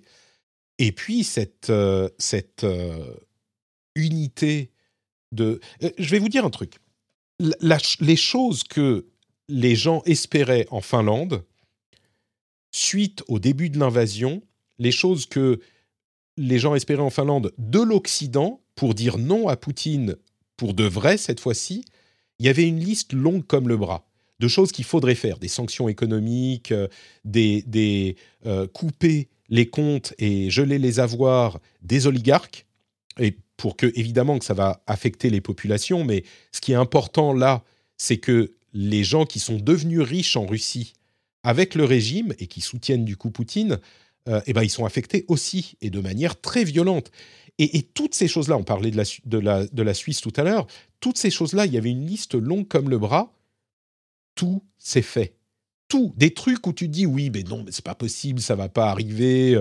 Là, c'est la liste du rêve de ce qu'on pourrait faire. Tout s'est fait sur ces derniers jours. C'est invraisemblable. C'est, c'est au point où on se dit mais on peut plus rien faire de plus. Bon alors clairement la- peut-être que l'adhésion de l'Ukraine à l'UE serait quelque chose de plus, mais euh, on peut rien faire de plus sauf envoyer des troupes carrément nous-mêmes, ce qui évidemment là ça serait euh, je pense euh, troisième guerre mondiale et, personne ne le souhaite.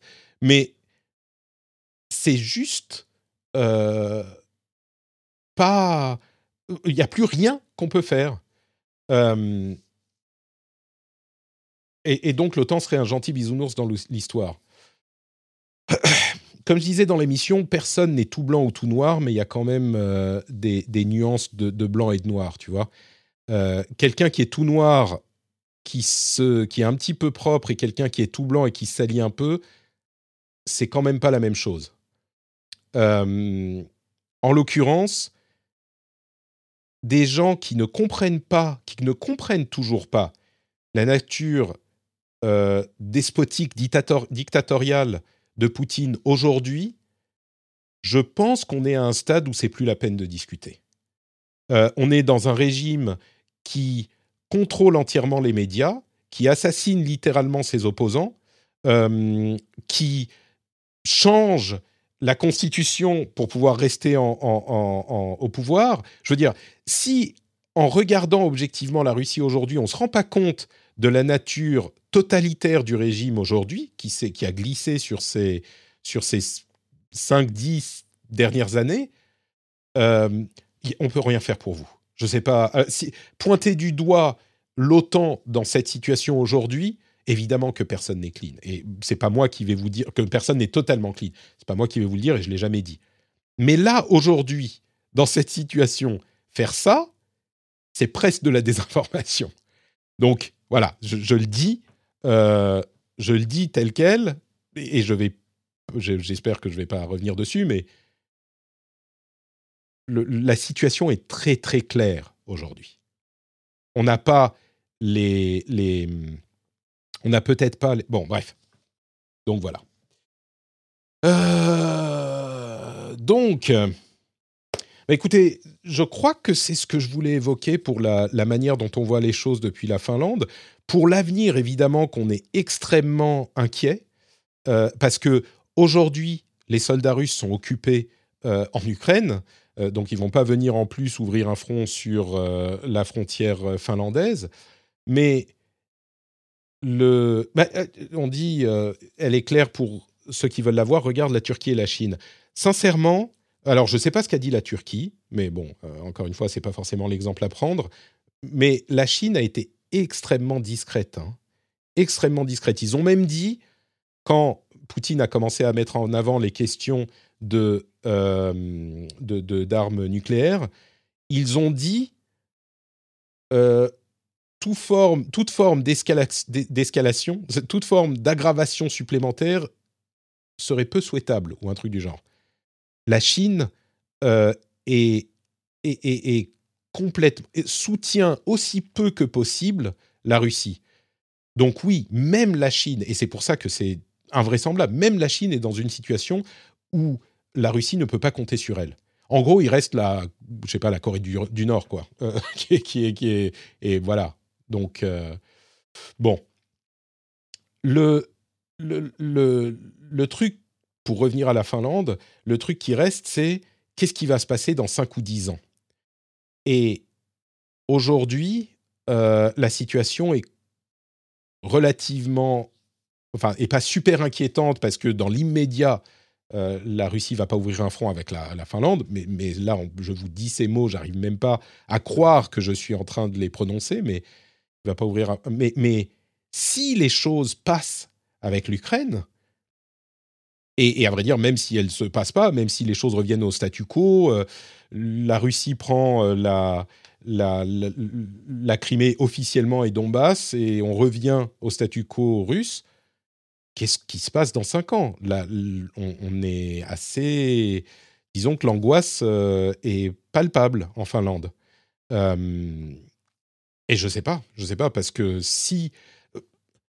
J'ai essayé de l'exprimer, mais je ne sais pas si on le sent en ailleurs en Europe, à quel point le fait de rentrer en Ukraine est fou?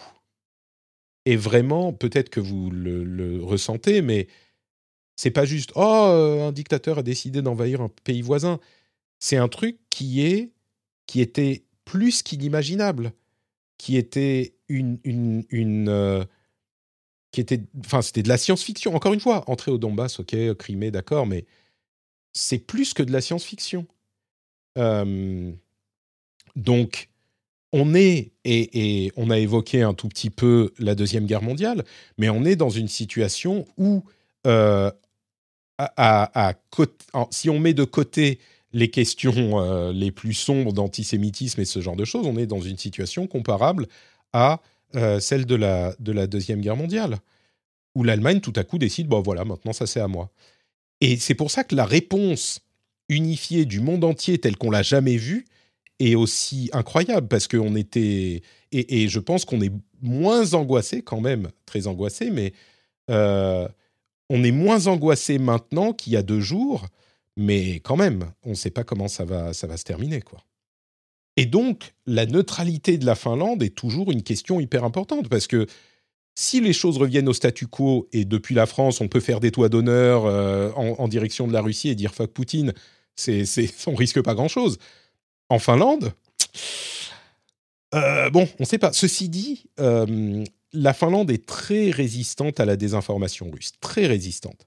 Il y a quelques figures politiques d'extrême droite qui ont à un moment un tout petit peu euh, commencé à glisser vers oh mais Poutine il n'est pas si mal que ça, c'est un mec fort, on aurait besoin d'un comme je ne sais plus qui l'a dit, je crois que c'était Zemmour, on aurait besoin d'un Poutine en Europe, ouais. Et, et, commencer à glisser dans ce genre de choses, tout le monde a changé de discours au moment de la Crimée. Et en Finlande, il n'y a aucune illusion sur euh, la nature du régime euh, de, de, Moscou. Donc, euh, bref. Bon, écoutez. Je pense qu'on va arriver à la fin de ce long after show. J'espère que ça vous aura intéressé aussi.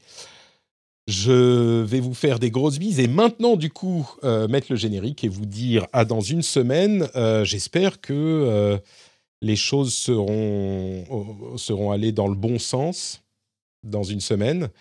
bon, on verra. Je vous fais de grosses bises et je vous souhaite un moment calme dans votre semaine, peut-être pour se reposer peut-être le rendez-vous jeudi par exemple. Allez, à très vite. Ciao, ciao.